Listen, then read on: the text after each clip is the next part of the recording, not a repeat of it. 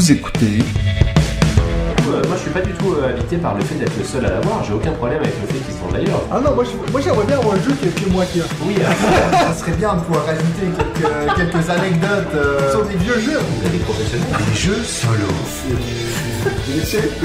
Abstrait. Ah oui Benji, David et Mathieu vous présentent On joue-tu On joue-tu Bonjour dessus On joue-tu Salut tout le monde, bienvenue à l'épisode 3 de la saison. Je sais pas pourquoi tu le temps cette chanson-là. Mais elle me manque, elle me manque. Ah, Moi, elle me manque pas, j'aime bien la nouvelle- Je suis nostalgique. J'aime Pas bien la nouvelle chanson. euh.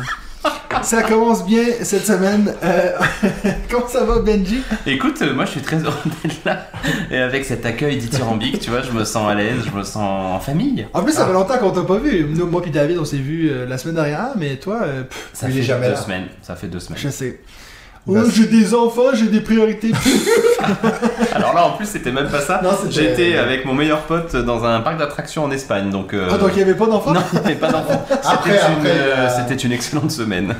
Après, il s'est rattrapé en allant au repas parc, il s'est vraiment mis la Tout à tête fait. à l'envers. Ah, j'ai fait du manège 4-5 pendant jours. 7 jours. Est-ce que t'as été malade? Jamais. C'est pas ton genre d'être malade dans Ah ces trucs-là qui tournent et puis. J'adore ça. Ah ouais? J'adore, Ah, mais moi j'adore. ça aussi, mais après moi, je. Ah j'ai non, non, jamais. Là, y a- on était à Port Aventura avec mon pote, il y avait personne parce qu'on était en pleine semaine. On a enchaîné euh, trois fois le même, euh, Ah, le même ça, truc, c'est c'était cool, trop trop bien. Alright, puis toi, David, comment ça va? T'as fait des manèges? Moi ça va. Non, j'ai pas fait de, j'ai pas fait de manège. Moi j'ai fait que euh, Du travail? Je suis professionnel jusqu'au bout du micro, donc moi j'ai travaillé, j'ai joué, j'ai joué, j'ai joué. euh, J'ai pas eu le temps de. Ah, ça, ça doit être dur de jouer autant pour le boulot. Mhm. Ouais, c'est pas, c'est pas ça. Enfin, le boulot, on parle que c'est pour on joue-tu, hein, que je fais Ouais, tout oui, ça. non, mais c'est parce clair, que je vous dirais d'ailleurs ce que j'ai fait hier pour pouvoir en parler aujourd'hui. De nouveau, la dernière fois c'était euh, le mur d'Adrien. Aujourd'hui c'est autre chose, mais je le réserve pour euh, Un les petit challenge physiques. avec David. Exact. ça, hein Ben, déjà, on va répondre au, euh, la, la question de la semaine. Donc, la semaine dernière, on a parlé. Ben, la semaine. deux mais là, ça fait semaines. deux semaines, deux oui, bien sûr. Euh, on a parlé des jeux qu'on a le plus joué. Donc, on a eu beaucoup de réponses. Donc, on vous remercie d'avance. Je vais en lire quatre rapidement. On a Valérie Monroy sur YouTube qui dit Bonjour les gars, très bonne émission. Merci. Merci Valérie. Merci. Pour ma part, le jeu que j'ai le plus joué est Welcome to, le premier de la trilogie. J'ai tellement initié beaucoup de nouveaux joueurs avec celui-ci.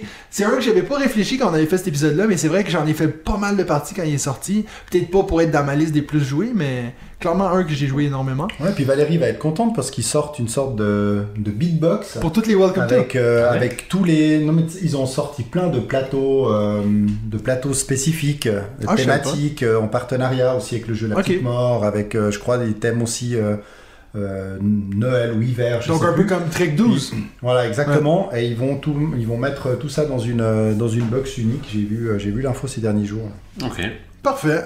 Et puis ensuite, on a Jean-Philippe Thomas qui dit Seven Wonders Duel, donc le même que, que moi. Il dit plus de 100 parties aussi. Ouais. Donc euh, il y en a beaucoup. Vous allez voir, on a aussi euh, Nicolas Savary sur Facebook qui dit 977 Oh. parties enregistrées depuis 2019. Mon top 3, Seven Wonders Duel avec 82 parties, donc 82 parties. Wingspan avec 75, donc 75 parties. Et Les Aventuriers du Rail avec 40 parties. Oh là, c'est beau ça. Donc, beaucoup de, de jeux pour notre ami Nicolas. Et pour finir, on a... 70 parties de Wingspan. Ouais. Ah. Nous, en fait, il faut, nous, en fait, il faut inverser toi, ces stats. C'est plus qu'on a, en fait, euh, 100, 100 et quelques jeux. On a joué Une une, fois. deux ou trois fois. Bon, j'imagine que sur 977 parties, c'est aussi la même chose. J'imagine d'avoir beaucoup de jeux qui a joué qu'une fois. Et puis, pour finir, on a Laetitia Gollet sur Facebook qui nous dit 50 parties de Quicks, suivi des Tavernes de la Vallée Profonde avec 31 parties, un jeu qu'on avait joué ensemble. Qu'est-ce que c'est ça? Quicks, c'est un petit jeu de, de- avec des symboles, que t'essaies des ennuis. Un peu un grand classique euh, du Ah oui, pardon, je me, suis, je me suis mélangé avec Quirkle, mais non, ouais, Quicks. Euh, Il y a aussi Wingspan et Narak, encore Wingspan, avec 19 Ah parties. Puis Terraforming Mars, euh, Mars, pardon, pas Mars, Et avec Narak, 17 oh là là. parties. Dire qu'il y en a qui le mettent dans leurs jeux les plus beaux du monde, quoi. oh, le scandale. Merci pour ce beau podcast, toujours un plaisir de vous écouter. Ben, merci à toi, Oh, Laetitia. bon, merci, attends, j'accepte. on, a, on a beaucoup de, de, de positivité cette semaine, c'est Ouais. bon. Ah, c'est beau, ça. Ça doit être tes, tes nouveaux cheveux. Ouais, c'est peut-être ça. Vous avez le droit de rigoler, hein, parce que nous, on a quand même beaucoup rigolé avec David, hein, faut le dire. Donc, euh, je sais que tout le monde me demande, gosse, non, je n'ai pas perdu un pari. c'est pas... Non, c'était Tout le monde me volontaire. demande ça, C'était ouais, volontaire. c'était volontaire. Et puis euh, après deux semaines à l'école, j'ai encore des collègues qui me croisent et qui disent Ah, il s'est passé quoi Donc voilà, éventuellement les gens vont, s'habituer, je crois. Donc, euh, Je suis pas certain. ben, d'ici à ce qu'ils repoussent brun, euh, Oui, ils vont s'habituer. Ce qui est le plus surprenant, c'est les sourcils. Ça, c'est sûr que moi, ça m'a fait bizarre. Tu veux que je les mette blond aussi? Ben écoute, la prochaine fois, je les mets blonds et puis euh, on est bon, quoi. La barbe aussi. Rose. La barbe, ouais. Bon, ben maintenant qu'on a notre nouveau segment préféré, c'est Ah. le temps de passer. Et maintenant, place aux news de David. Donc David, vas-y avec euh, tes news cette semaine. Ouais, les news, alors Moi c'est- j'en ai aussi une couple, hein, Ah, donc ben, je te c'est laisse bien. aller. Et moi, j'en ai peut-être un peu aussi. Ok, on va attendre que lui les dise toutes, comme ça on n'aura plus rien à dire. Non, la première, c'est plus un retour sur le festival euh, de jeux en Suisse, à la chaux de fond, qui est l'Udesco, Ouais. où j'ai eu plaisir à me rendre avec Benji. Ah non, c'est pas vrai. Ah, salaud. Euh, Benji, finalement, n'est pas venu parce que, voilà, après, il allait se mettre, euh, se mettre à l'envers dans les parcs. Rappelons-le. M'a dit- Non, David. ça, c'était pas, c'est pas juste ce que tu dis. J'étais pas Non, non, dans non. le parc mais la raison officielle, euh, on, on va pas la, on va pas la dire. euh, Mais Mais, ça, mais, rappelons que Benji n'est toujours pas euh, apparu en Non. vrai dans des festivals de jeux, donc ça, on- on le préserve. on le préserve, on le garde, il est encore, il est encore jeune. Je serai là à Cannes, les amis, promis. Ça, ça fait plaisir en tout cas. Bon, on en reparlera, euh, on en La reparlera veille, après. la veille si j'annule. Donc, euh, donc l'UDESCO, ça m'a vraiment fait plaisir. C'était une, une grande première euh, pour moi. J'ai pu découvrir ce, ce festival. Ce qui m'a particulièrement marqué, c'est ce, ce mur de jeu accessible à, tout un chacun euh, pour euh, bah, ouvrir les boîtes, jouer, etc. Lire les règles si on connaît si on connaît pas les règles. D'ailleurs, j'ai vu une table avec euh, des personnes qui sont ouverts barrage, qui ont pris les règles et qui ont commencé à lire les Ils règles. avaient Je me suis jamais dit, joué. bah, je leur ai pas demandé, mais ça avait pas l'air, donc je me suis dit Ouah. qu'eux, ils allaient prendre, euh, ils allaient reprendre leur journée. Ils y sont pour, toujours, euh, c'est ça que j'allais dire. mais ce qui, est, ce qui est intéressant de voir, c'était tous ces anciens jeux euh, dont on ne trouve plus, ou alors d'occasion euh, difficilement des, des boîtes, comme Mambasa, où ils avaient trois boîtes, euh, Mirmes, Mirmes, Ouais. paraît-il, où il y avait deux boîtes aussi. Puis Donc voilà, c'était assez. euh, ça donnait envie de se dire ah bah hop, aller sous le manteau. euh, en même temps, quand tu vois la grandeur de boîte, Avis pas- festivaliers du c'est pas Ludesco. très, euh, c'est pas très discret. Si Donc vous non, avez a- perdu des boîtes, elles sont chez David Labouré. Non, non, C'est non, ce qu'il m'a offert hier. j'ai rien, j'ai rien pris, j'ai rien pris du tout. Donc non, vraiment, euh, c'était, c'était fort sympathique. Donc j'ai passé que le, que le samedi, mais voilà, j'ai passé une, une belle journée. J'y reviendrai euh, dans les expériences ludiques. Je vais pas vous dire tout de suite euh, à quoi j'ai joué euh, sur place. Et puis là, bah, vu qu'on parle de festival, on est dans une période d'entre-deux festivals, hein, parce qu'on a Vichy qui vient de se terminer, où nous n'étions pas présents Il parle malheureusement, bien. et Essen, où Moi, Marc, je serai présent. va se, va se rendre. Alors c'est vrai que Vichy, c'est pas fini. hein. Il y a eu le week-end euh, pro, et puis il y aura le week-end public euh, bah, dans, dans quelques jours. Alors c'est vrai que moi j'ai vu passer beaucoup de contenu sur les réseaux sociaux et ça m'a vraiment motivé à m'y rendre euh, l'année prochaine parce Ouais. que je trouve vraiment bien. Donc si on accède à cette journée euh, pro, eh ben, ça peut être euh, vraiment cool parce que le lieu aussi est, sympa et puis il y a eu quand même beaucoup de, de découvertes et je pense que nous en tant que joueurs euh, francophones en parlant de l'actualité ludique je pense qu'on risque de, de trouver entre guillemets plus de, de quoi parler à, à Vichy parce que c'est vraiment les sorties qui arrivent là Ouais, ces ouais. prochains jours ou ces prochaines semaines alors qu'à Essen c'est plus dans l'intérêt personnel de voir finalement aussi tous ces jeux qui arriveront euh, l'année prochaine ou plus loin en français. Mais voilà, je pense que c'est euh, deux festivals totalement, euh, totalement différents, mais qui font référence dans ce, dans ce milieu du jeu.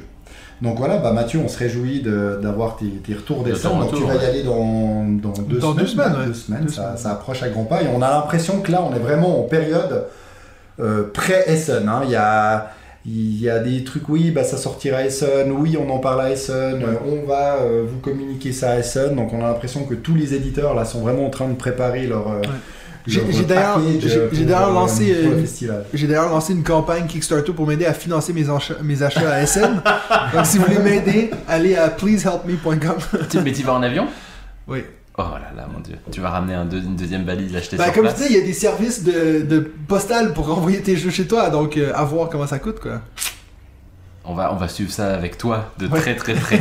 Toute la journée en live sur le WhatsApp. C'est clair. À voir, j'ai pas encore testé si je vais amener un micro pour peut-être faire un épisode solo euh, ou peut-être vous demander, je sais pas encore, faut qu'on regarde ça là, mais Ouais. à voir euh, qu'est-ce qui est possible à faire. Et donc, bah, tous ces événements sont aussi l'occasion de remettre des prix. Et là, pendant Vichy, il y a les boutiques ludiques Oui. qui ont Ouais, remis leur prix des boutiques ludiques. Alors, je sais pas si Mathieu, euh, parce que je sais que tu as suivi aussi un petit peu ça, si tu voulais en parler, ou alors j'en parle.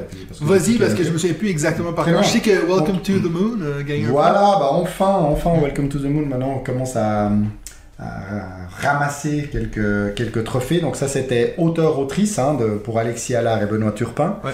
On a Canva, Canvas Ouais. euh, pour euh, l'illustrateur Luan Yun. Ouais, c'est absolument magnifique hein, ces illustrations. Exactement. Il aurait pu être ma- dans ma vidéo Ouais, d'aujourd'hui. franchement, mais tu l'as pas. Non, je l'ai pas, j'ai jamais joué. Mais c'est- il était sur. euh, C'est un KS, non, au départ, euh, Canva Je crois pas. C'est possible. Ouais, Peut-être. j'ai un petit doute. Aucune J'ai un idée. petit doute. Peut-être je confonds avec c'est autre, pas le euh, genre de jeu qui serait sur Kickstarter. Mais non, mais en fait sur Kickstarter, il y avait eu un autre type de jeu comme ça où tu sur sur euh, t'empilais en fait des images qui petit à petit donnaient, euh, euh, enfin te transformaient en une espèce d'œuvre d'art. C'était absolument magnifique et tu mettais tout ça dans une four. Bah, c'est ça. Ah, mais c'est C'est Canva. Canvas. Ok. C'est Canva. Bah, donc c'est un. Kickstarter. Voilà. Ok. Bravo, merci. Euh, on a pour le travail éditorial, ça Mhm. c'est Packet Chips, donc c'est. Mixlore euh, qui, qui, a franchement, le mérite. Oui, totalement. complètement. entendu. Et il y a aussi un prix spécial du jury, alors on a peut-être un petit peu moins parlé, qui a été remis à Accessi Jeux, donc qui produisent des versions de jeux adaptées aux malvoyants. Et c'est assez intéressant, ça me permet de, de rebondir et de revenir sur Ludesco, parce qu'à Ludesco, j'ai animé un tournoi pour le jeu Mo, où on a eu vraiment au, tour- au tout dernier moment, il y a une personne qui voulait participer au jeu et qui était malvoyant. Et ils avaient la version d'Accessi Jeux Ouais. de Mo. Donc ça, en fait, ça nous a permis de, de faire un mix entre, euh, entre les tables. Donc il y en avait qui jouaient avec la nouvelle édition de, de Mo, et puis cette, euh, cette version euh, d'Accessi Jeux. Et on voyait euh, tout le monde finalement avait le, le même plaisir, quelle que soit la, la version euh, du jeu. ouais. Avec la version euh, d'Accessi Jeux, en fait, les, c'est pas des cartes, c'est des tuiles en forme de puzzle. Comme ça, tu peux facilement les, euh, les clipper euh, les, les unes aux autres. Mhm. Et puis il y a du braille aussi pour qu'ils puissent identifier euh, les, les chiffres. Et ça tournait hyper bien. Et comme il est arrivé en finale, alors en même temps il y a eu euh, que deux, euh, il y avait les demi-finales et les finales. Mais comme il est arrivé en finale, bah, on a utilisé cette version aussi d'Accessi Jeux pour, euh, pour la finale. Ah, Donc voilà, c'était euh, c'était plutôt. Parce qu'en fait, Accessi Jeux- Accessi Jeux. Accessi Jeux prend des jeux existants et les transforme et les réédite pour qu'ils soient accessibles alors en tout cas pour malvoyantes. la licence leur a été entre guillemets offerte, c'est-à-dire qu'ils n'ont pas eu besoin de payer parce que s'ils doivent commencer à payer des En licences plus, de ouais. jeux, je pense qu'avec le nombre de, de, de boîtes qui sont vendues, ils auraient de la peine à entrer dans, leur, Ouais. dans leurs frais. Donc euh, il y a certains éditeurs qui leur permettent d'éditer. Puis là, ils font vraiment un gros travail d'édition parce qu'il y a une, reprise euh, complète du... Alors pas du tout dans les règles, mais dans tout ce qui est matériel, euh, packaging, la boîte est magnifique. D'ailleurs, il y en a plusieurs qui ont dit, ouais, cette boîte, vraiment, Accessi Jeux, elle est top, avec vraiment une, une gros- grosse tête de vache dessus. voilà, donc c'est une belle, belle réussite. Alors c'est vrai que c'est plus team nature. Ouais, oui, oui. Voilà, c'est c'est sûr ça. que la Team Space euh, ne s'y retrouve pas tout à fait. Pas Exactement. encore. Il faudrait d'ailleurs que Pas dans le. Ludesco du mois de mars, on fasse euh, des tables Team Space et des tables Team Nature. Ah, il faudra Ah, réfléchir à ce qu'on peut proposer. On va de toute façon faire quelque chose euh, parce qu'on n'a rien fait chose, vraiment pour Ouais, ouais, euh, non, c'est clair, ouais. cette édition. Exactement. En tout cas, moi puis David, on va faire quelque chose. Toi, tu. Moi je, pas. ferais- moi, je ferais quelque chose, mais j'annulerais la C'est peine. ça. Voilà, c'est ça. Mais c'est bien, tu, tu pars comme un prince. Exactement, exactement.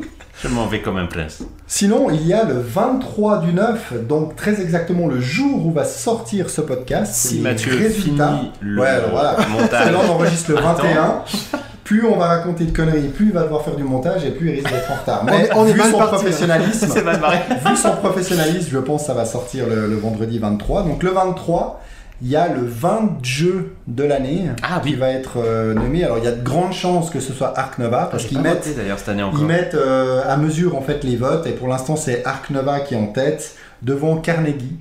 Devant Arc Nova parce qu'en fait il y a la version française en 1 et la version originale en anglais en 3 donc comme ils vont de toute façon compiler Tous ces votes-là. les scores il y a de grandes chances que Arc Nova soit devant donc si on fait abstraction du deuxième Arc Nova il y a sinon- Iki qui serait troisième Ouais. Ah, ensuite cool. Acropolis Cascadia Boon Lake Ah. Gloomhaven les mâchoires du lion Et Cascadia Doom Imperium. Donc que des bons jeux et il faut encore y ajouter Link Forest, donc un autre euh, très bon jeu. Hein, Tu, tu pourrais pas, euh, genre, fais juste dire, ça va être le, le gagnant de 20 jeux est, et puis moi, le jour du montage, je vais juste rajouter Arc Nova. bon, comme tu dis, je pense que ça va être assez clairement eux, donc. euh, ouais, il y, a- il y a de grandes chances en tout cas, mais c'est vrai que c'est une, une belle liste et là, c'est vraiment les, les lecteurs, euh, les, les consommateurs en fait des contenus de, de 20 jeux qui votent sur tous les jeux qui sont sortis entre août euh, 2021 et puis euh, septembre euh, 2022 ou l'inverse peut-être septembre 2021 et août euh, 2022. Est-ce que tu avais prévu parler du IGA IGA, non. Non, le suis- International Gamers Awards. Non, pas du tout, non. Donc tu peux en Alors, parler là tout de si suite. tu veux, vu que tu parles de prix, je vais, je vais enchaîner avec ça. C'est un prix donc dans le monde anglophone qui est, euh, j'ai un peu fait de la recherche dessus. C'est un prix qui est décerné par un membre de ju- euh, un jury composé de dont le créateur de euh, Board, Board Game Geek, donc BGG. Et puis euh, eux, ils ont un système assez intéressant pour euh, pour les votes. C'est qu'ils vont demander à tout le monde de prendre une, de se créer une liste, exemple un top 10 des jeux de l'année. Et puis ensuite, ils vont toujours éliminer par le bas. Juste pour voir, exemple, si toi tu as voté pour un jeu qui est pas du tout euh, voté ailleurs, ben ils vont t'enlever ton vote pour voir, exemple, que ça soit un consensus. Donc c'est pas nécessairement pour quel jeu tu veux qu'il gagne le jeu de l'année, c'est qu'ils vont faire un genre de recensement parmi peut-être que c'est un jeu en troisième, ça va l'aider à monter parce que les autres l'ont mis en 10. Bref. Et puis, donc, eux, il y a trois catégories. Il y a un prix multijoueur, qui est tous des jeux qui sont joués à plus que deux joueurs. Tu as un prix deux joueurs, puis un prix solo. Le prix multijoueur, à la grande surprise, n'est pas allé à Ark Nova, mais à Carnegie. Donc, Carnegie a gagné le prix multijoueur.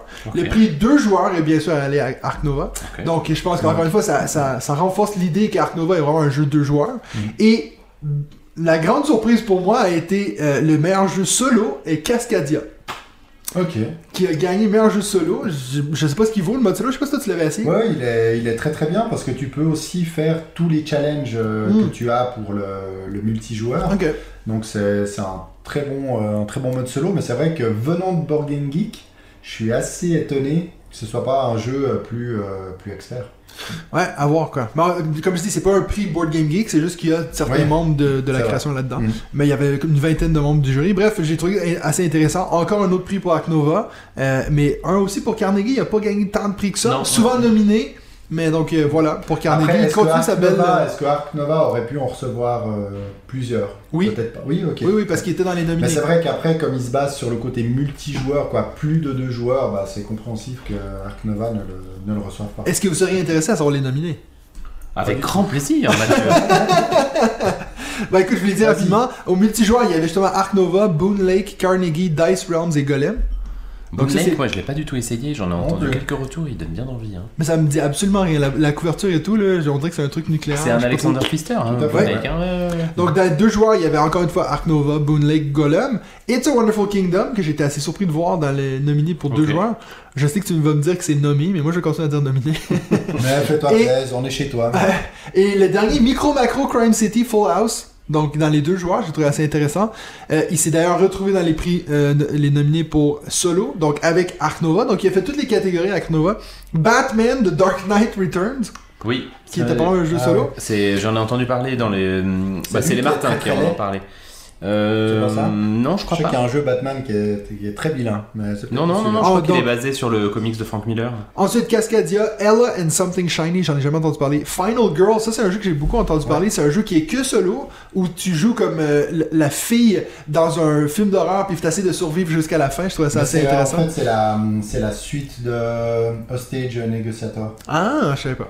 En C'est tout cas, vraiment donc, sur voilà. le même principe, donc c'est c'est quand même beaucoup sur le hasard des dés, Ce qui me retient pas mal euh, sur, son, sur l'ancienne version, Ouais. et on reste vraiment dans cette, euh, dans cette tradition-là, sauf que c'est sur la thématique des films d'horreur qui peut être assez fun. Ouais, ouais. Donc en tout cas, une triple nomination même pour euh, Ark Nova. Il y a que gagné dans le deux joueurs. Voilà. Là, tu, tu parlais là de, de micro macro euh, Crime City, ils sortent une troisième là, une Ah oui. version, une version euh, plus expert à voir. Donc ça, ça peut être finalement assez intéressant parce que si c'est de nouveau refaire exactement la même chose pour le même public, mais si c'est rajouter peut-être un, un niveau de difficulté ou bah, à voir. Mais c'est vrai qu'en tout cas, on peut dire que ils veulent rentabiliser au maximum Bon, la, la pourquoi licence pas, et ils en sortent seraient pas les seuls, hein. Pourquoi pas, exactement, tant que ça, tant que ça fonctionne. Le jour où ça aller, plus, hein. ils vont arrêter.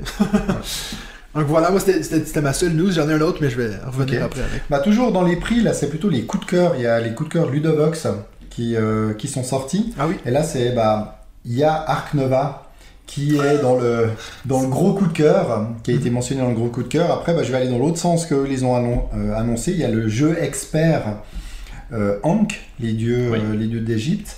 Welcome to the Moon également, Ouais, qui, encore. est, qui est sorti. Hank, Euh, c'est le jeu un peu particulier où, euh, euh, à la fin de la partie, en fait, les deux derniers joueurs Oui. Dernier, fusionnent. non Oui. Non, parce Ah que ouais. c'est les deux derniers qui fusionnent Ah ça, en un seul joueur, alors qui fusionnent dans le jeu, hein, pour de vrai, euh, et qui tentent de remonter euh, le premier ou les deux premiers ou les trois premiers peut-être même, parce que je pense que apparemment, c'est un des trucs que les gens détestent le plus du Ben, jeu. en fait, il y a du pour et du contre. Il y a des gens ça. qui trouvent ça très sympa et très original, et des gens qui disent mais quel cauchemar quoi. Il y avait le professeur Board Game qui en avait parlé de ce jeu-là justement quand on, l'avait interviewé pour le podcast quoi, dans la première saison. Donc ça fait un moment déjà. Oui, non, mais parce que c'est sorti il y a oui, oui, oui. un an. Bon, je pense après que lui, je pense qu'il y a la Case il y a deux version ans. euh, Kickstarter en Ouais, anglais. c'est ça, ouais, ouais, ouais. Mm. En français, c'est pas, c'est pas si vieux. Hein. C'est Non, vraiment de, de cette année, je crois. Sinon, il y a Alice is Missing Oui, aussi, a jeu qui fait vraiment beaucoup parler, hein, enquête narrative immersive où on doit vraiment faire des textos. On échange par texto, donc réellement pour vivre, avoir une vraie expérience. Je sais que ça fait pas mal, euh, ça fait pas mal parler. Encore toi, Matt, On pour le, le Twitch euh, de, de First Player. Donc voilà, j'ai l'impression que c'est vraiment euh, des gens qui sont accros à ce jeu-là et puis d'autres qui vont passer, euh, passer à côté. Complètement à côté. ouais. Moi, ça m'intrigue pas mal. Je me dis, bah, pourquoi pas euh, vivre cette expérience euh, une fois pour. euh, C'est notre tester ce jeu. copain du, du Discord, là, Bertrand, qui euh, Tu en as parlé l'a acheté. Ouais, il était vraiment très très excité, je crois, de l'avoir. Ok. Euh, je sais pas encore s'il a Ouais, il y a beaucoup de donné ses premiers parlent en retours. bien, hein, donc euh, Ouais, ça, ça ça avait me l'air donne au assez moins haut. envie d'essayer. Original, Ouais, original. Exactement. Ouais. Sinon, bah, il y a Acropolis, hein, on en a déjà pas mal euh, parlé. Pas assez, je trouve.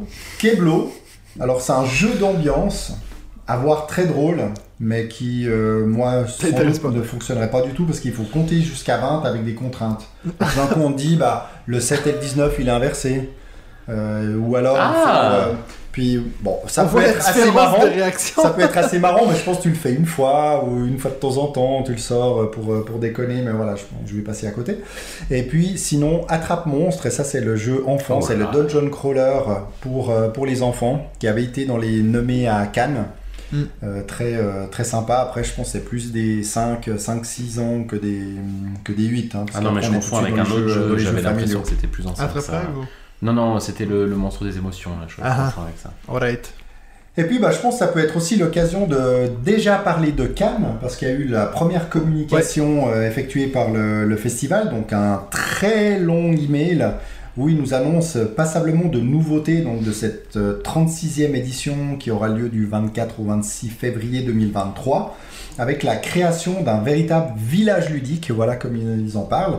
Et c'est surtout que en plus des espaces intérieurs, alors il y aura deux euh, nouveaux espaces à l'intérieur, mais il y aura surtout euh, sur le parvis du, du Palais des Festivals et sur la plage, donc ça peut être sympa, des espaces qui seront euh, grand public et également la, la nuit du off qui, qui viendra sur, sur la plage, donc dans des, quand même, je pense sous des tentes ou quelque chose, parce Ouais, ce moment, ouais. au mois de février, euh, quand au Festival du off, Même de à 22h à, à 4h du matin, il, il risque de faire un peu frais. Bon, l'année passée, c'était comme ça. On, on gelait la, la nuit. Il faisait tellement froid. Ouais, tu m'étonnes. Exactement, mais là, je pense que voilà, on va pas être euh, dehors, donc ça va être euh, sans doute très sympathique. Ils annoncent 45 000 mètres carrés, alors j'ai de la peine à me rendre compte de ce que ça va faire, mais je pense que ça va être. Faudrait savoir la différence avec l'année dernière. Ça fait, Exactement. ça fait deux trois fois la part de maths. Et puis, et puis au niveau de- du jeu, de l'édition spéciale du jeu, parce que la dernière fois c'était, euh, rappelle-moi, j'ai un. C'était euh, la Fiesta de los Muertos. Voilà, la Fiesta de los Muertos, et là ce sera Time's Up,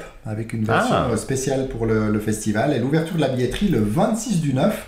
Donc tous ceux qui comptent y aller, moi je vous recommande vivement de prendre le pass, euh, Pour la le pass. VIP, parce que vraiment c'est euh, c'est très peu coûteux.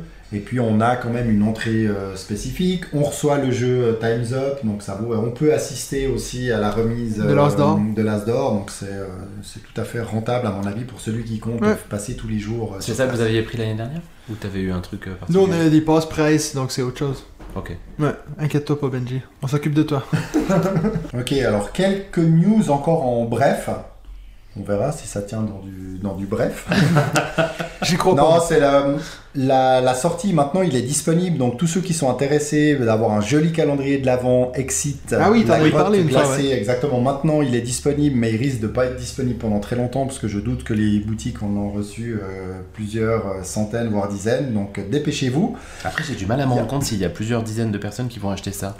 Bah moi en tout cas oui. Après on verra, euh, on verra d'autres, mais je pense que pourquoi pas. hein, ça, ça doit être assez sympa. Est-ce que je vais suivre le rythme d'une énigme par jour ou est-ce que je vais faire comme quand j'avais eu mon mon calendrier avec des roms dedans où euh, j'avais tenu euh, le rythme au début puis après j'en avais euh, 10 à boire. euh, T'avais un calendrier avec des petits roms dedans? Exactement, Ah, des petits roms, des armagnacs, c'était c'était très sympa. Tu te souviens pas, il les avait amenés Ah non, Non, pas du tout. Sinon, on parle toujours d'extension. Mhm. Donc, il y a une Je extension sais. disponible en boutique. Je suis pas sûr que ce soit celle que tu penses, mais Ah. on va sans doute y arriver après. C'est celle pour Architecte des Royaumes de l'Ouest, Le Temps des Merveilles, avec un nouvel automate solo proposant 6 adversaires uniques à affronter. Donc, moi, ça m'intéresse par- parce que c'est le seul euh, que j'ai. David. Euh, non. Oh Ah. Est-ce que ça vaut vraiment la peine qu'on en Ah. parle moi, dans les, dans les trilogies là, de Sean Phillips, c'est j'ai que Architecte, donc euh, sans Mais qui va m'intéresser. J'ai j'ai quand même une petite question. Est-ce que Shane Phillips dort de temps en temps? Parce qu'il il sort Bah, il dort avec euh, David Turisi. Après, je sais pas s'ils font autre chose. On part des rumeurs, quoi. Non mais parce que t'imagines, enfin il sort des jeux quand même hyper souvent avec des extensions sur ces jeux existants. Bah, Ou alors celle-là, c'est une, remarque, c'est une traduction. euh, remarque, elle sort en français, mais elle doit exister en anglais Oui, alors c'est temps. c'est fort, c'est fort probable. Il a dit que ça allait être bref, Ben j'arrête de le Euh, couper. Pardon, excusez-moi, excusez-moi. Bah, Matt, bien entendu, tu pensais que j'allais parler du pack des trois extensions de Cosmopolite Non. C'est pas ça Ah bah c'est pas Oh ça. là là. Donc il va Je suis sortir tellement angoissé de l'extension à laquelle Mathieu s'attend. ce, ce pack d'extens- d'extensions qui s'appelle Deuxième Service qui sera dispo à partir du 14 novembre. Ouais. Il va comprendre l'extension Les Petits Chefs, Ouais. Les Grands Chefs et la Boisson Comprise. Enfin, il n'y a peut-être pas le déterminant, donc Petit Chef, Grand Chef, Boisson Comprise. Euh, à voir, mais sans doute que ça sera très sympathique pour ceux qui aiment faire, euh, qui aiment tourner ce jeu euh, Cosmopolite. Bah, ça va rajouter euh, sans doute pas mal de, de Bah. choses et peut-être des rôles aussi intéressants. Parce que c'est vrai que quand on est beaucoup, parfois on est un petit peu frustré d'être juste en mode euh, allez, Chercher je les aliments, euh, ouais. je cherche les, je ingrédients. Là, ça peut rajouter. Il y aura les boissons, il y aura peut-être un niveau justement de, des chefs, etc. entre les petits et les grands. Donc ça peut, voilà. C'est un, des de- rares jeux où je me dis, je, je comprends vraiment qu'il y a une extension parce que, ben, d'un, ça va se vendre, mais aussi parce que je me dis, de refaire un peu toujours les mêmes choses, ça vient lassant. Donc, de- cette idée de, on va rajouter, puis peut-être que même dès les premières parties, ça va changer Bah beaucoup. peut-être si c'est des rôles différents puis que tu es suffisamment nombreux, peut-être que tu pourras directement les intégrer et que ça sera pas plus compliqué pour les Mais moi, je me suis demandé joueurs. si les petits chefs, c'était pas juste comme plus pour intégrer les enfants. Bah, J'ai peut-être, tort. ouais, hein. t'as raison, exactement. Peut-être les grands chefs, c'est pour les joueurs experts. Non, c'est pour les vieux. Sinon, une rapide news sur les sorties en boutique en ah, mais octobre. attends, attends, attends. T'essaies de me dire que t'as pas vu qu'il allait avoir la sortie de l'extension de Living Forest? Non, on n'a Ah, pas déjà oui. parlé de ça? Non, non. Non. Comment ça? En tout cas, moi, j'ai vu, j'ai vu l'image Ah oui, aujourd'hui. Où sûr. tu as Living Forest, qui est- son Oui. extension est collée sur C'est la boîte. joli d'ailleurs. Et Oui. puis ça crée la continuité comme euh, Little Mais- Town, je crois qu'il avait fait ça avant. J'avais fait en, en une sorte de, de bref Bah, dessus, mais Da- on ne savait pas trop euh, ce qu'il y avait dedans. Daimyo avait fait ça aussi de la boîte de jeu là, c'était assez joli. Quand t'enchaînais les, les, les boîtes, Les en fait, tu pouvais les enchaîner. Si tu es en rangement euh, de profil, ça, ça faisait une nouvelle image et c'est arrivé à le mettre de, de face. Mais t'avais trois boîtes à mettre de face, donc ça prenait un Ouais. peu de Ah ouais. place. Mais ça faisait aussi un enchaînement, c'est c'était cool. assez joli. Little Town aussi, vient de sortir c'est une c'est extension. euh, Ah pardon, tu l'as dit. donc, Ouais. euh, Il a pas consommé son rhum là, hein, Non. David, je vous rassure, mais. C'est tout, t'as fini Bah non Donc je disais, sortie boutique d'Assassin's Creed Brotherhood of Venice Oui. chez Triton Noir. Ouais. Euh, Qui a très parce qu'il y avait eu vraiment une euh, version KS boostée aux hormones de figurines. Et là, là, on garde que 5 figurines accompagnées de 139 standy, donc qui feront parfaitement l'affaire pour tout joueur, Qu'il va falloir. sauf euh, Oui, je suis pas fan des standy. Mais surtout, il va falloir les fixer sur ces petites bases en plastique, Ah, vraisemblablement les unes ça va derrière être les plus autres. rapide que de peindre. En prenant le risque d'abîmer le carton. Ah, Ah, ah, tu attention, attention, il faut pas faire ça n'importe, il faut pas laisser faire ça à n'importe qui. Non, c'est clair. Une escape box World of Warcraft. Voilà, pour tous ceux qui sont fans de, de cette licence. Et puis, j'en ai terminé avec mes news, chers Ah. Eh bien, c'était un nouvel épisode de. On joue tu, le podcast des jeux de société de amis. Vous David. pouvez éteindre votre radio et reprendre vos activités euh, normales. Totalement inutile. Donc, totalement indispensable. Avec Benji. Il est beau ce générique. Ah, enfin, Ah. hein. Enfin, Benji a son Ah, propre segment. à la Ah. demande générale. Alors, personne ne l'a demandé, mais on lui a quand même donné. Parce que le pauvre, il se dit, mais pourquoi David, il y a un, un segment, moi j'en ai pas. Puis on a dit, ben, tu parles tellement tout le temps de Kickstarter, puis t'es un peu le seul qui défend cette plateforme entre nous trois. Donc on t'a dit, on va te donner ce segment pour Alors, si parler je de Kickstarter. C'est pas le seul qui achète. Je suis le seul qui le défend, mais je suis pas le seul qui l'achète, effectivement. Alors, je suis le seul honnête avec moi-même. Alright, donc euh, qu'est-ce qu'on a comme euh, nouveauté Kickstarter, Benji? Eh bien, s'il n'y en a qu'une à retenir, les amis, Oh, c'est beau. et vous savez déjà de laquelle je vais parler, la date Ah. est sortie Ah. cette semaine. Elle aura lieu le 27 septembre, c'est bien c'est-à-dire le jeu que tu, qui est plus dans ton top 5, Est-ce que, c'est Ah, ma, rubrique? T'interromps beaucoup moins David quand c'est sa rubrique. S'il y a un jeu que vous devez euh, acheter la semaine prochaine, puisqu'au moment où vous écoutez cette, euh, ce- cet épisode, nous sommes donc le 23 septembre, comme l'a dit David tout à l'heure. La sortie est prévue le 27 septembre, c'est-à-dire dans très exactement 4 jours. Les salaires ont été payés normalement si vous êtes payé en fin de mois. Et puis même si vous n'êtes pas payé le 25, dans 3 jours vous êtes payé, donc vous pouvez à fond aller. Et puis C'est- longtemps, la campagne va tenir. Ah, en général, mois. elle dure pas très très Ah, longtemps, celle de. Awaken Realms, placement Oh. produit comme d'habitude, puisque c'est Tented Grail. Qui est donc, donc, c'est pas du tout en lien avec ce que t'as déjà. Alors, ça n'a rien à voir, puisque c'est une nouvelle campagne dans l'univers de Tented Grail, mais qui n'est pas en rapport direct avec les campagnes existantes, qui sont donc au nombre de 4 quand même, je le rappelle, pour le moment. Et donc là, on va repartir sur très vraisemblablement au moins 2, voire 3, voire 4 campagnes, puisqu'il va y avoir une campagne principale pendant la, la campagne, mais la campagne Kickstarter, enfin GameFound, puisque ce sera sur GameFound, mais vraisemblablement les, les, les stretch goals vont amener une ou deux nouvelles campagnes.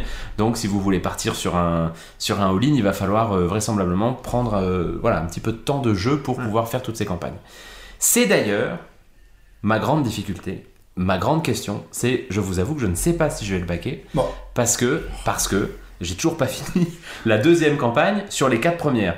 Donc je me dis, après Awaken Realms, moi je vais le prendre en français, donc j'aurai pas Tented Grail avant vraisemblablement 2028-2029. Ouais. Peut-être que d'ici Bah, là, je serai assez content, j'aurai terminé les autres et je serai content d'y repartir. Bon, faut que tu saches, si tu le prends pas, je le prends. C'est vrai? Ah bah juste pour te narguer, de toute façon. Ah mais tu ne nargueras pas, on jouera ensemble. Mais avec plaisir. Donc là tu vas pouvoir voir Matt, euh, par rapport à ce que tu disais il y a deux semaines, les, les pledges avec figurines Ah peintes. oui, mais j'en ai retrouvé par dit ça, T'as je vais les regarder, ouais. puis c'est vrai que c'est cher. Ah, c'est méga cher. Et puis surtout, Awaken Realms va le faire. Donc, moi, je m'attends à un pledge de base à 100 euros et puis un pledge vraisemblablement all-in à 250-300 euros. All-in euh, simple. Et puis ensuite, il y aura le all-in Sundrop. Il y aura Ouais. le all-in gameplay. Il y aura le all-in euh, all inclusive. Et puis il y aura le all-in pain, bien sûr. Puis ben, écoute, c'est ton segment, mais on a besoin d'avoir un verdict. Est-ce qu'on back ou on back Ah, mais c'est trop tôt. On va attendre la. Là, là, je vous fais juste un tout petit peu. Les amis, les amis, dans Parce pas que t'as pas longtemps. encore vu la campagne. J'ai pas encore vu la Ah, ok, campagne. ok. Je- Donc je te j'attends. Je trouve la, la boîte, euh, l'illustration de la boîte de base absolument euh, magnifique. Je trouve les figurines euh, encore plus gothiques qu'elles ne l'étaient dans la, dans, dans la, dans la précédente campagne. Donc moi j'ai- je vais bien sûr la pas- suivre de très près. gothique, toi, par le passé. Non, il était emo, lui. pas du tout, pas du tout. Tented Grail sur GameFound le 27 septembre. Elle a un nom, cette extension Hein? Est-ce qu'elle a un nom, la nouvelle campagne euh, Tented Ah. Grail. Ah, voilà Kings of Rune. Oh. Les rois de la ruine. Ouh, ou des c'est beau ruines. ça. Donc, euh, Et vous avez un, Enfin, franchement, là, elle est magnifique, la, la boîte, quand même, on est d'accord Bah, Je la trouve bien plus jolie, d'ailleurs, que la boîte de Tented Grail, dont j'ai jamais été un grand fan de la couverture de base. Et puis, si vous vous inscrivez maintenant sur GameFound, vous aurez droit à une petite remise. Vous savez que Awaken Realms fait, régulièrement ça. Vous sauverez euh, 8, 8 dollars ou 8 euros avec une belle figurine d'un espèce de... Je sais pas ce que c'est, un espèce d'élan euh, ou d'original, euh, comme disent nos amis du Québec, euh, qui, porte, euh, qui semble porter quelques affaires. J'ai jamais entendu quelqu'un dire original. Eh bien, écoute, c'était la première fois. Alors, tous mes amis québécois, vous voyez ce que c'est de vivre en Suisse avec des gens qui parlent pas notre langage original. Mais c'est c'est original, justement. C'est original. C'est original. Euh, moi, j'ai aussi, je vais un peu rebondir sur ça parce que j'ai une petite nouvelle Kickstarter. Ah, Euh, t'es en train de me piquer ma. Moi, non, ma mais rubrique. écoute, je pourrais Mais moi aussi C'est ça la sensation que ça fait En même temps, si t'en as qu'une. euh, Non, j'en ai d'autres. Ah bon, je, J'arrive, pourrais, j'arrive. je pourrais presque avoir mon propre segment qui est Parlons de Darkest Dungeon. oh Quelles Alors, sont les news, Matt? les news sur la campagne, c'est une de mes- de mes campagnes préférées, mais pas pour les bonnes raisons. Euh, on vous a déjà eu parlé, je crois, avec David. Je pense qu'il y a un peu le moment où toi t'as lâché la campagne. C'est que dans la, quand ils ont annoncé le jeu, puis les gens l'ont backé, il avait donc les figurines pour les héros étaient grises. Et les figurines pour les méchants étaient rouges. Tout d'un coup, out of nowhere, donc euh, ils nous sortent d'un chapeau que finalement, ah ouais, une fois que tout le monde a déjà payé pour leur, leur commande, ah ouais, finalement les figurines, euh, ils étaient pas très belles les rouges, donc ils vont être grises foncées. Il y a plein de gens qui ont pété un plomb dans les commentaires et tout. Et puis là, finalement, ils nous montrent enfin des photos du jeu qui est déjà en train d'être livré, apparemment, pour ceux qui ont payé cette, euh, cette prise d'otage, Que t'as- payé au fait ou pas? Moi, je l'ai pas payé parce que c'est que pour la version anglaise. Pour Ah oui, c'est vrai, c'est vrai. Donc, euh, à voir si, ce qu'ils vont faire pour les versions françaises, on ne sait toujours pas. Ça, ça va être dans la semaine prochaine, dans deux semaines, quand on va parler de ça. Mais donc, là, ils envoient leurs photos, et puis, qu'est-ce qu'on voit sur les photos? Les figurines, pour ceux qui ont pris le Sundrop, donc pour les méchants, sont rouges. Et puis, il est écrit, on a trouvé avec le Sundrop que le rouge était beaucoup mieux. Puis là, t'as tout le monde dans les commentaires qui dit, mais si tu nous avais dit en regardant ça, ben, peut-être qu'il y en aurait qui auraient pris le Sundrop parce qu'ils voulaient tellement les figurines rouges. Et puis, c'est le scandale, encore une fois. Je suis allé regarder les, statistiques parce que j'étais très intéressé par ça. Vous me direz peut-être que ça dit absolument rien, mais je suis allé regarder la campagne de Frosthaven, qui est une des plus grosses campagnes euh, ever sur Kickstarter. Ils ont eu 83 000 backers, donc euh, 83 000 personnes qui ont backé le jeu. Je sais pas encore si c'est une statistique qui fait du sens, mais ils ont 30 000 commentaires sur la campagne. Je me dis, en général, les gens qui laissent des commentaires, c'est plutôt négatif, si on regarde ça comme ça. Donc ça veut dire que ça fait 36% des backers qui ont écrit un commentaire sur la campagne de, de Frosthaven. Si je monte à Everdell, un autre jeu que je vous ai parlé amplement de fois, mais que la campagne... On avait réussi à trouver un thème pour cette semaine où il était pas censé en parler. Le cas Oh. quand même. Non, mais je vous ai parlé que la campagne c'était une catastrophe aussi, Everdell.